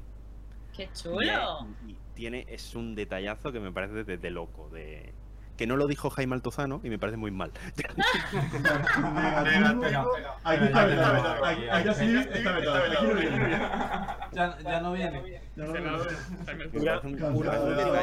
detalle, de banda sonora súper de loco, ¿no? Como... Eh, Gonzalo, termina. ¿Visteis los, los easter eggs que incluyeron en las versiones extendidas? Los que estaban por el menú. Sí, Yo he visto algunos. Mm. Recuerdo uno con Jack Black, ¿puede ser? Jack Black es el que hace el primero en la comunidad del anillo, en el concilio de Elrond. En el segundo es un diálogo entre, o una disputa entre Gollum y Andy Serkis por el premio. Y el tercero es una, una entrevista que le hace eh, Dominic Monaghan a Elijah Wood, haciéndose pasar por un entrevistador alemán, en plan, en plan coña, sin que el otro lo supiera. Ah, esas cosas. Y la verdad que están, están curiosos. Ya no la, ya no la Do- hacen dos ya minutos. te, lo meten, ya te lo meten como extra. Dicen, aquí viene, aquí Mira, toma la para-. Pues para, pues el- para poder acceder de- en el menú, estaba escondido y tienes que irte a la última escena, darle abajo y entonces te aparecía el anillo único y pinchabas y ya te metía en el Mm, en la en el easter egg. Claro, y, tenías, y, y claro, si lo hacías con el ordenador todavía tenéis la ayuda del ratón. Pero imagínate con mando. Claro, Con es el que mando con el de- mando, yo lo hacía con el mando, claro. Bueno, Bueno, eh, eh, bueno, Bueno, agradeceros a todos que estáis estáis aquí. Estos 50 50 programas que Dani, Dani, Antonio, como yo hicimos- hicimos, estamos y yo solo. solo. Y estamos, Estamos aquí hoy con pues, con Elia Martel, con Paco Foz, con con Martí, con Imanol, con Gonzalo. Creo que que esto es un regalazo. La verdad que que yo estoy encantadísimo, pero siempre terminamos eh, pidiendo siempre a los que nuestros invitados recomendaciones. Pues ya puede ser de un libro, de una película, eh, de un cómic, de un disco, lo que queráis. Mm, ahora es vuestro momento de recomendar. De un podcast. Empieza Paco, Paco, que te va. te- Llevo mucho tiempo callado. Mm, es que llevo mucho tiempo callado. Estamos locos. Una peli. eh, pues mira, eh, dentro de. En breve, bueno, quién sabe, según la pandemia, se estrena en sala una peli que se llama Adieu, Adieu le con, Adiós idiotas, que es la, peli francesa más importante del año, ganó todos los Goya, uy, todos los César, perdón, que tengo sueño ya. Y a mí me parece una de las mejores pelis del año junto a otras rondas. Y por supuesto, Nobody, que es una maravilla. Así que para que la vayáis a ver al cine, pues, pues simplemente porque la vi yo y me gustó. Y os recomiendo pues que visitéis mi tienda Merchandising Mal, que es una tienda muy bonita en la que se vende merchandising de cosas que no tenía, no deberían tener merchandising. Por ejemplo, la, pro- la próxima camiseta va a ser chapas de, de Almunia, que va a poner Almunia vuelto en forma de chapa. Y, y, y- y cosas, o sea, no ganamos dinero, pero, pero si lo veis lo mismo reí. Ganamos risa, eso es lo O importante. sea, bueno, dinero, quiero decir, sí, he ganado como 100 pavos este en un mes, pero vale, está bien, 100 pavos. Cada vez más cerca de Andorra. ya te digo. Bueno, Bueno, eh, eh, me lo he gastado en comprarle a mi madre dos o tres camisetas. Bien hecho. de tu De tu tienda. tienda. De tu tienda, Sí, lógicamente. sí, sí, claro. Me gasto mis propios pavos.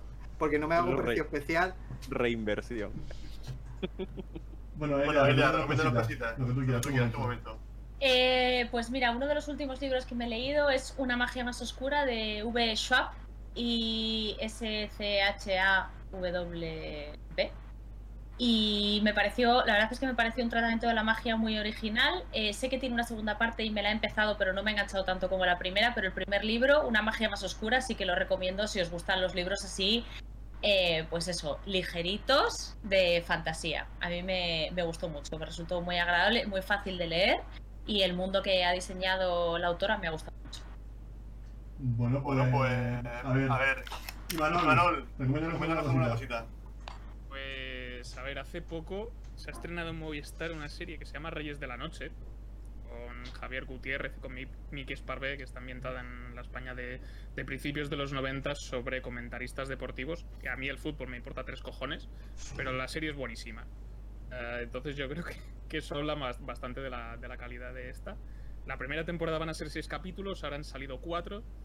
Eh, pero, pero muy bien. O sea, a nivel, que a nivel técnico, a nivel de planificación, si os gusta Javier Gutiérrez, esto es un festival, porque el tío está, está fabuloso y es sobre todo un poco de, de cómo empiezan dos siendo dos buenos amigos al principio de una historia y cada, cada uno de ellos pues, se va volviendo cada vez más, más turbio y puñaladas traperas en- dentro de- del mundo de la radio.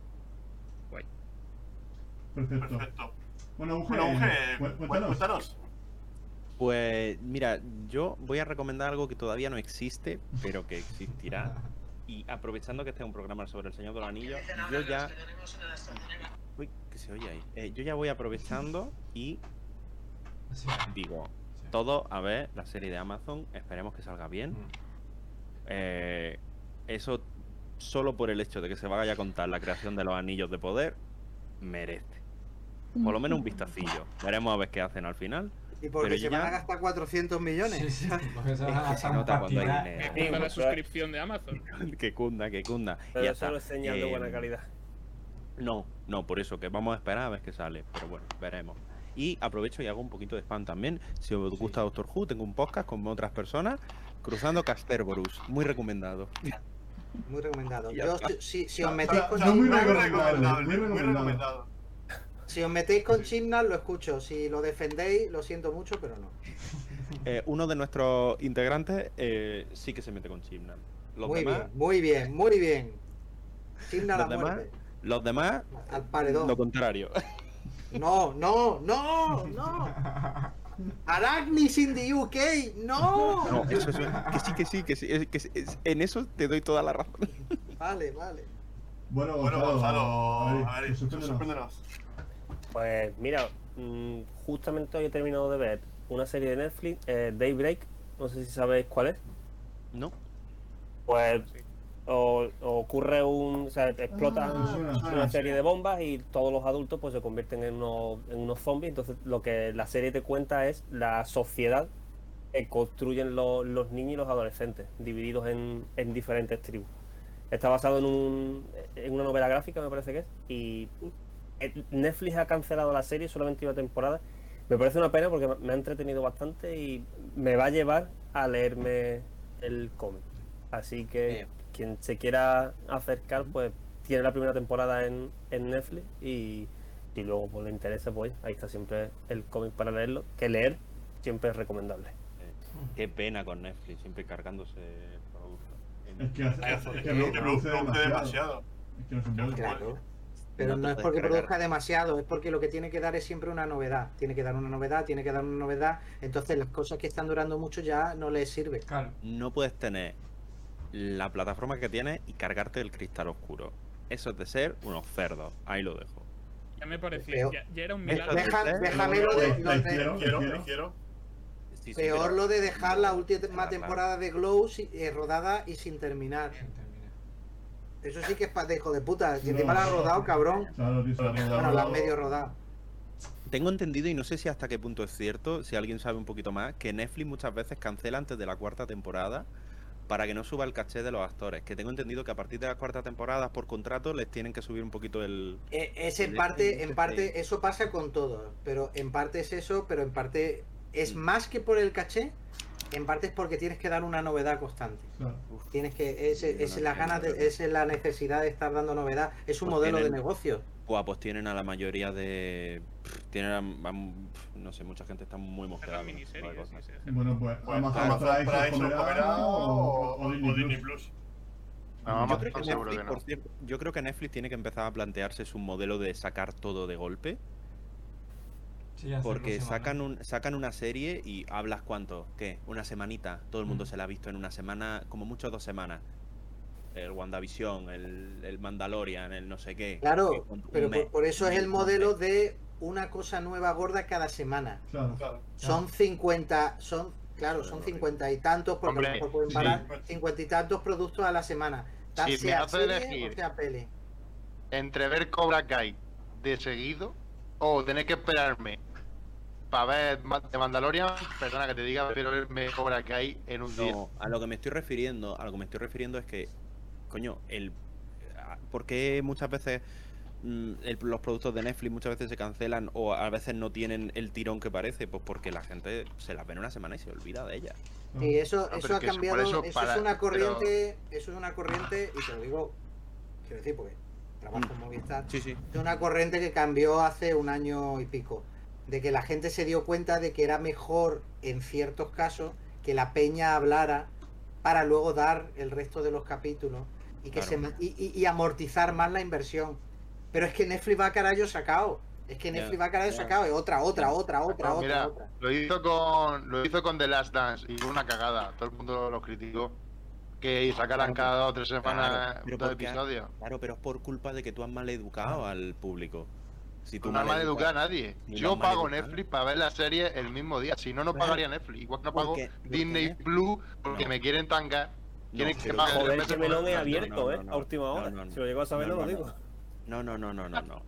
Tú No, pagas no. Netflix porque tienes No, el no, no, modelo, no. porque Netflix te ha dicho que ese es el modelo guay. Porque antes Mentira. no existía ese modelo. ¿Sabes por qué? Sí, Eso sí, sí. existía. Se llamaba Televisión. Se llamaba ver un episodio a la semana. Y tú me dijiste, Claro. no, te lo puedo dar todo de golpe. Y yo te dije, vale, te pago al mes. Claro. Y si tú Y empiezas de tanto, repente y eso- cambias, te digo que perder mucha gente que le gusta por eso. eso- me es- gusta esto lo que te estoy diciendo. Eso es maleducar a tu audiencia. Eso es maleducar a tu audiencia. No, no, no Malcriarla. tanto- a ver, no se trata de maleducar, se trata de que te impones a ti mismo un ritmo de Correcto. producción. Claro. que si tienes, si, si estás basando tu modelo de negocio, pero esto es que es un melón de un programa entero, si estás basando tu modelo de negocio en, Dani, en- guarda, guarda. en deudas, en, en estar financiándote según ingresos futuros y estar siempre en números rojos, es, un- una, eso es una jodienda de la hostia, sobre todo si te vas a gastar 400 millones en hacer puñales por la espalda 2 y 3 y no sé qué. Entonces, Disney, que es más lista, eh, ha dicho, espera, frenemos, frenemos y vamos al de man- al, al que la novedad me dure por lo menos 3-4 semanas antes de que tenga que dar un producto nuevo. Pero Disney puede porque tiene las franquicias. Entonces sabe que te va a durar los 8 episodios porque tienes la siguiente franquicia y vas enlazando franquicias. Disney lo tiene muy sencillo, porque además su modelo de suscripción es mientras existan niños y no haya y, y no haya no se ha hecho esto Children of Men, voy a tener negocio. Amazon va como según le va dando a entender, porque Amazon todavía no se ha metido en el negocio en serio. Y cuando se meten yo me quedo en el paro. Cuando se metan en serio me quedo en el paro. Pero bueno, que es que no son lo mismo. No son lo mismo. Netflix no tiene nada que ver ni con Amazon ni con Disney. Entonces tienen que tra- tienen que hacerlo de otra manera, también tiene que ver con eso. Disney Pero- le da igual, si no le va bien la plataforma le da igual, sigue siendo millonario. Pero que- Siguen siendo los que a más ricos del puto mundo después de Google. vamos a ver, Y sé- Amazon, todo el dinero que gana es, por las, es, es como un servicio aparte. Pero es si es un que- servicio aparte. a nivel de negocio funciona más si tienes un producto de 10 episodios, por, lo- por ejemplo, por poner un ejemplo, eh, funciona mucho más coger y espaciarlo en 10 semanas porque tienes por lo menos una persona que se va a resuscribir. O sea, cada persona que se suscriba porque le apetece ver lo que sea, el, bru- el- el brujero, sabes que se va a resuscribir. Pero tú te has quejado de que han cancelado la serie, no de que te han estrenado la serie en un día. O sea, Y lo ya, que pero- haciendo mal Netflix es cancelar series, no es decirte toma todos los episodios. El Eso no es el el, el mal. Ya, El pero, de Netflix está pero es que la- equivocado. La, La consecuencia de toda la toda la semana, semana, 20 20 series, series, es que al que final, al final te te dinero falta para, 200 Claro, pues Y ya no, y ya no es produce- dinero, produ- es, es- Por eso. Di, es di, di, el- perdona. el tiempo y eh, como aquí, que nos falta. Ya no. No, pero eso, que yo creo que produces menos, lo espacias más y haces que la gente se resuscriba. Claro. Claro. Mm. Es que a nivel de negocio me parece mucho más lógico que cogéis y decir, te hago una Sí, serie que ellos- me ha ellos costado lo que hacerla a la hostia estrenar, en un día. estrenar. Yo qué sé, no lo amortiza, yo creo que no lo amortiza. No. Pero bueno, Claro, que- Bueno, Dejemos a Netflix que haga su mierda y nosotros haremos las nuestras. bueno, pues, Que- que falta falta Pedro Martín, ¿no? La La recomendación de Pedro Martín. Sí, y nos falta la, la canción para sí, sí. Ah, de Spotify, madre mía. Pues yo voy a recomendar una serie que es muy mala, pero bueno. Es mala, pero ¿Pero buena. está en Netflix Es entera Yakuza, o...? Está en Yakuza. Netflix entera, sí. De Vale. Yakuza Mod de casa. Vale. Cuidado. eh, ¿Cómo? ¿Animación? Cuidado. O, Yo la he visto. O acción real. Es animación, pero no es animación. A ver, no, tiene, no está animada. ¿Vale? Eh, son imágenes del manga que se mueven una parte solo, pero no le queda mal, ¿eh? O sea, no, no es una Vale. animación así Sí, sí, muy, sí. muy vistosa, pero sí que es de, es de risa. ¿vale? Es un, que hacemos de casa. Ya. Muy bien. Hola. Me parece muchas gracias. Bueno, pues Bueno, ahora, ahora pasamos, pasamos, porque ya llevamos ya un mes haciendo una playlist con las recomendaciones de los invitados. Pues Pues empezamos empezamos con Pablo, como antes, una una canción, que, que, que que quieras quieras proponer, proponer. de De Hans Hans Sí, auto- Zimmer, de Horner. de, de- de la nada.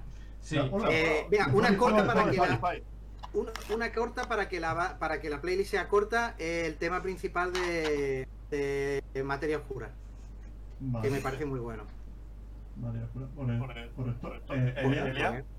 ¿Cómo? A ver, o sea, ¿qué, qué me estáis preguntando? una canción que te guste la vida. para Pero la en en, nuestra playlist. pero en plan, en plan así, eh, bla, la que sea. Eh, Eh, me, me encanta, no, no tiene que ser de banda sonora, ¿no? No, o sea, Bueno. Puede ser de si quieres. Me encanta, me encanta Javi Roll de Jason Mraz.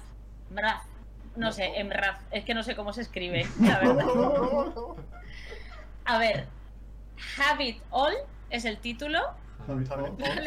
Y el autor es Jason y luego el apellido es M-R-A-Z. ¿Cómo se pronuncia Vale, eso? vale, vale, No lo sé. tengo, tengo, lo tengo. No tengo ni idea. Pero, pues. Se pronuncia Cthulhu. Bueno, Bueno, Imanol, Imanol, No, no, bueno. Em, Pues a ver. Eh, mira, Last Resort and, and Spa, ¿vale? Del, del grupo se llama Battle Tapes. Last Last. Resort and- and Spa. Spa. Mm, Guay. Vale, Vale, correcto. correcto. Eh, señor Gonzalo. Gonzalo. Pues mira, para culminar este podcast, por mi parte, la canción número 17 del disco del Retorno del Rey, que la canción se titula Uh. El Retorno del Rey. Me parece espectacular, sublime. Vale. Vale. Escucharon Eh, las recording sessions. Tip. Están en Spotify. Son Uge. todas las canciones a vida recomendación, por favor. Eh, pues mira, hace poco me, me pasé el Red Dead Redemption 2 y al final hay un temazo que se llama American Venom. Eh, escuchadlo porque es un pasote, o sea, eh, American Venom. es todo... No, no, no tiene letra. es música, es música rollo, rollo de, mm, del oeste y es una maravilla, o sea, es- eh, la tenéis en Spotify. Una maravilla de, de, de- de tema. Y Bueno, está. Bueno, pues Queda el queda el señor señor Pedro Martín. Eh, Ah, yo tengo que hacer películas también. eh, Como yo vengo muchas veces. ¿Has ¿Has recomendado alguna vez? vez? No Vale. sé No si- sé si no sé si has se ha recomendado recomendado alguna vez. Yo creo que no. Por eso. Por eso. No, nunca. Bueno, No. no, no me, no me preguntáis. Qué fuerte, me parece. Como- Es que ya- ya- O venga, o hablamos algo así Héctor. entero. Algo así de la de Karate Kid. ¿Vale? La de Post- ya está, ya, George Best. De Ahora aquí, de aquí, el tema principal. Te perdemos, Vale, Vale, correcto. pero bueno, sí. Bueno, pues, Bueno, pues, Dani, eh, eh, recuerda nuestras redes sociales. Nada, pues ya sabéis que estamos en Just It, eh, en todas las redes sociales. Estamos hasta en TikTok y no, no sé para qué, porque hemos subido un vídeo, ¿no? Ahora hacemos otro y lo subimos. Y luego tenemos nuestra página web, justliveit.es, que lo digo así, pero se escribe con S, ¿vale? Eh, y nada, ¿qué más, Luis? Pues nada, Pues nada, tenemos Facebook, Facebook, Twitter, Twitter, este, estamos en estamos en Telegram Telegram también, también, la la comunidad comunidad somos somos casi 100 100 usuarios usuarios ahí. ahí. Eh, Eh, también tenemos Patreon, Patreon, ¿no, ¿no, Dani? Dani? Sí, sí, pero bueno, ahora mismo está parado, pero sí. Bueno, pues Bueno, ya pues ya llegará, llegará. Y Me bueno, a la gente del chat, que que bueno, hemos llegado llegado hasta hasta 20 y 20 y tanto, tanto, 26 o 26 por ahí. ahí. Eh, que Eh, muchas que muchas gracias por estar en directo a todos, que gracias por comentar, gracias por vuestro mucho tiempo, y que a un placer. placer. Esperamos seguir seguir los los 50 programas y, mejorar, mejorar y mejorando día a día Y Y también, también, por por eso, eso, eh, eh, decir decir que, que, bueno, bueno, los invitados que, que también recordéis vuestras redes sociales, vuestros podcasts, vuestros programas, para la para la gente gente que pueda seguir. Empezamos por por Paco. Paco. No, yo estaba diciendo que para arriba, que, que hablo yo mucho. es el día. Bueno, a mí me podéis encontrar en el podcast Regreso a Hobbiton, en el canal de YouTube de Magos y Medianos, eh, en Instagram como Elia Miriel y en Twitter como Elia Martel. Ya sé que son dos apellidos distintos, pero bueno, pues, ¿qué le vamos a hacer? Uno es del Uno padre, otro otro de la madre. Es una historia muy larga, o sea, Era, Era, era de era de no. Bueno, Bueno, eh, eh, el el señor Uge, por favor, tus redes. Eh, bueno, a ver, yo en Twitter UG Frost Wolf, eh, en Twitch Capitán Lobo Gélido, que estoy ahí dándole de vez en cuando, por las tardes, bueno, de vez en cuando, todas las tardes, de lunes a jueves. Correcto. Am, y bueno, el, mm, el podcast que llevo de Doctor Who, que ya lo he dicho, Cruzando Casterborus, eh, podéis buscarlo por arroba cruzando podcast con K eh, en Twitter y bueno, ahí tenéis, bueno, luego ya está en Spotify, en YouTube, hacemos directo en Twitch como vosotros también y, y bueno, tratamos pues los todo el universo expandido y la serie y tal. Señor Señor Imanol. Imanol. Pues a mí me podéis encontrar en Twitter con arroba frutosymanol y después ya pues me podéis escuchar en Bad Señales, tanto en están Evox, Spotify, etcétera, y en redes sociales, hablando de cine y series especialmente, y luego también colaborando en La tarde y sobre Metrópolis de vez en cuando. Señor sobre Rubén, cine crack, y- de vez en cuando monográficos de videojuegos. Qué guay. Qué guay. Eh, Eh, señor, señor Gonzalo. Pues yo últimamente estoy participando también en el podcast de Cine Boradas. que Además creo que tú, Luis, comentaste también hace poco. Sí. Lanzaste el guante de, de la invitación. Y yo no tengo redes sociales, así que en el número que voy a- voy a poner aquí abajo, que Dani pondrá en, postprodu- en postproducción, podéis escribirme y nos tomamos una cervecita. Muy Muy rico, rico, muy rico. Bueno, Pedro, Pedro. en riguroso directo. por favor, Pedro, dinos tu tu cosita. Bueno, pues tenemos el podcast del Café de Rix, a quien le guste el cine clásico. Esta semana grabamos con Luis la de Plácido, de Berlanga. Muy y bien. nada. Luego el plot Twitch, que estamos también un poco de vacaciones. Y aquí también. Just leave it. Hay que darle a suscribirse y todo eso. Como le da yo, suscripción ahí. Muy bien, muy bien, muy bien, muy bien. Casi 200 270 seguidores. Muy bien, Muy bien, yo muy bien. Paco, Paco, eh, eh, dinos- dinos, cositas. Proyecto. En Twitter, en Twitter Paco Fox, en el canal de YouTube Paco Fox, en Instagram Paco Fox Oficial. Mira. Fue una, fue una broma, una broma extraña que ahora ya se ha quedado porque por ahora el chiste. En, eh, en iVox en, eh, tengo el Fox Verso, donde subo a- audios de mis vídeos de YouTube y alguna cosa sobre cine.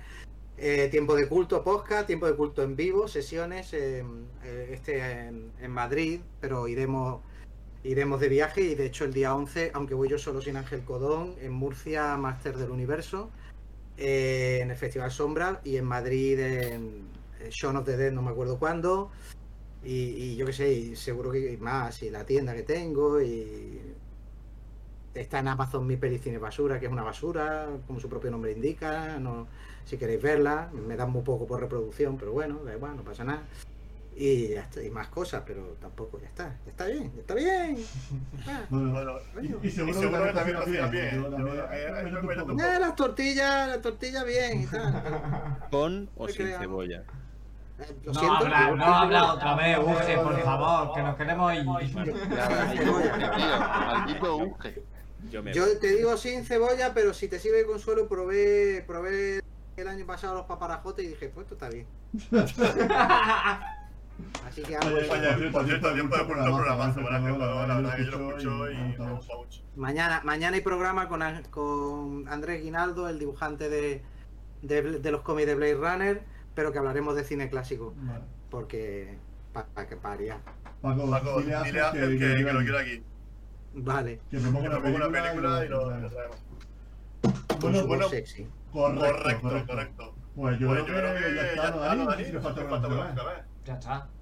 Ya Pues, sabes. Bueno, bueno, mm, despedirnos, que, que- que que queremos la semana que la viene, que que se viene, venimos con eh, avisado del Avisado gas, con la la película Acorralado, Acorralado, o sea, película moderna, moderna, vigente, eh, eh, justa, super actual, pero bueno, bueno.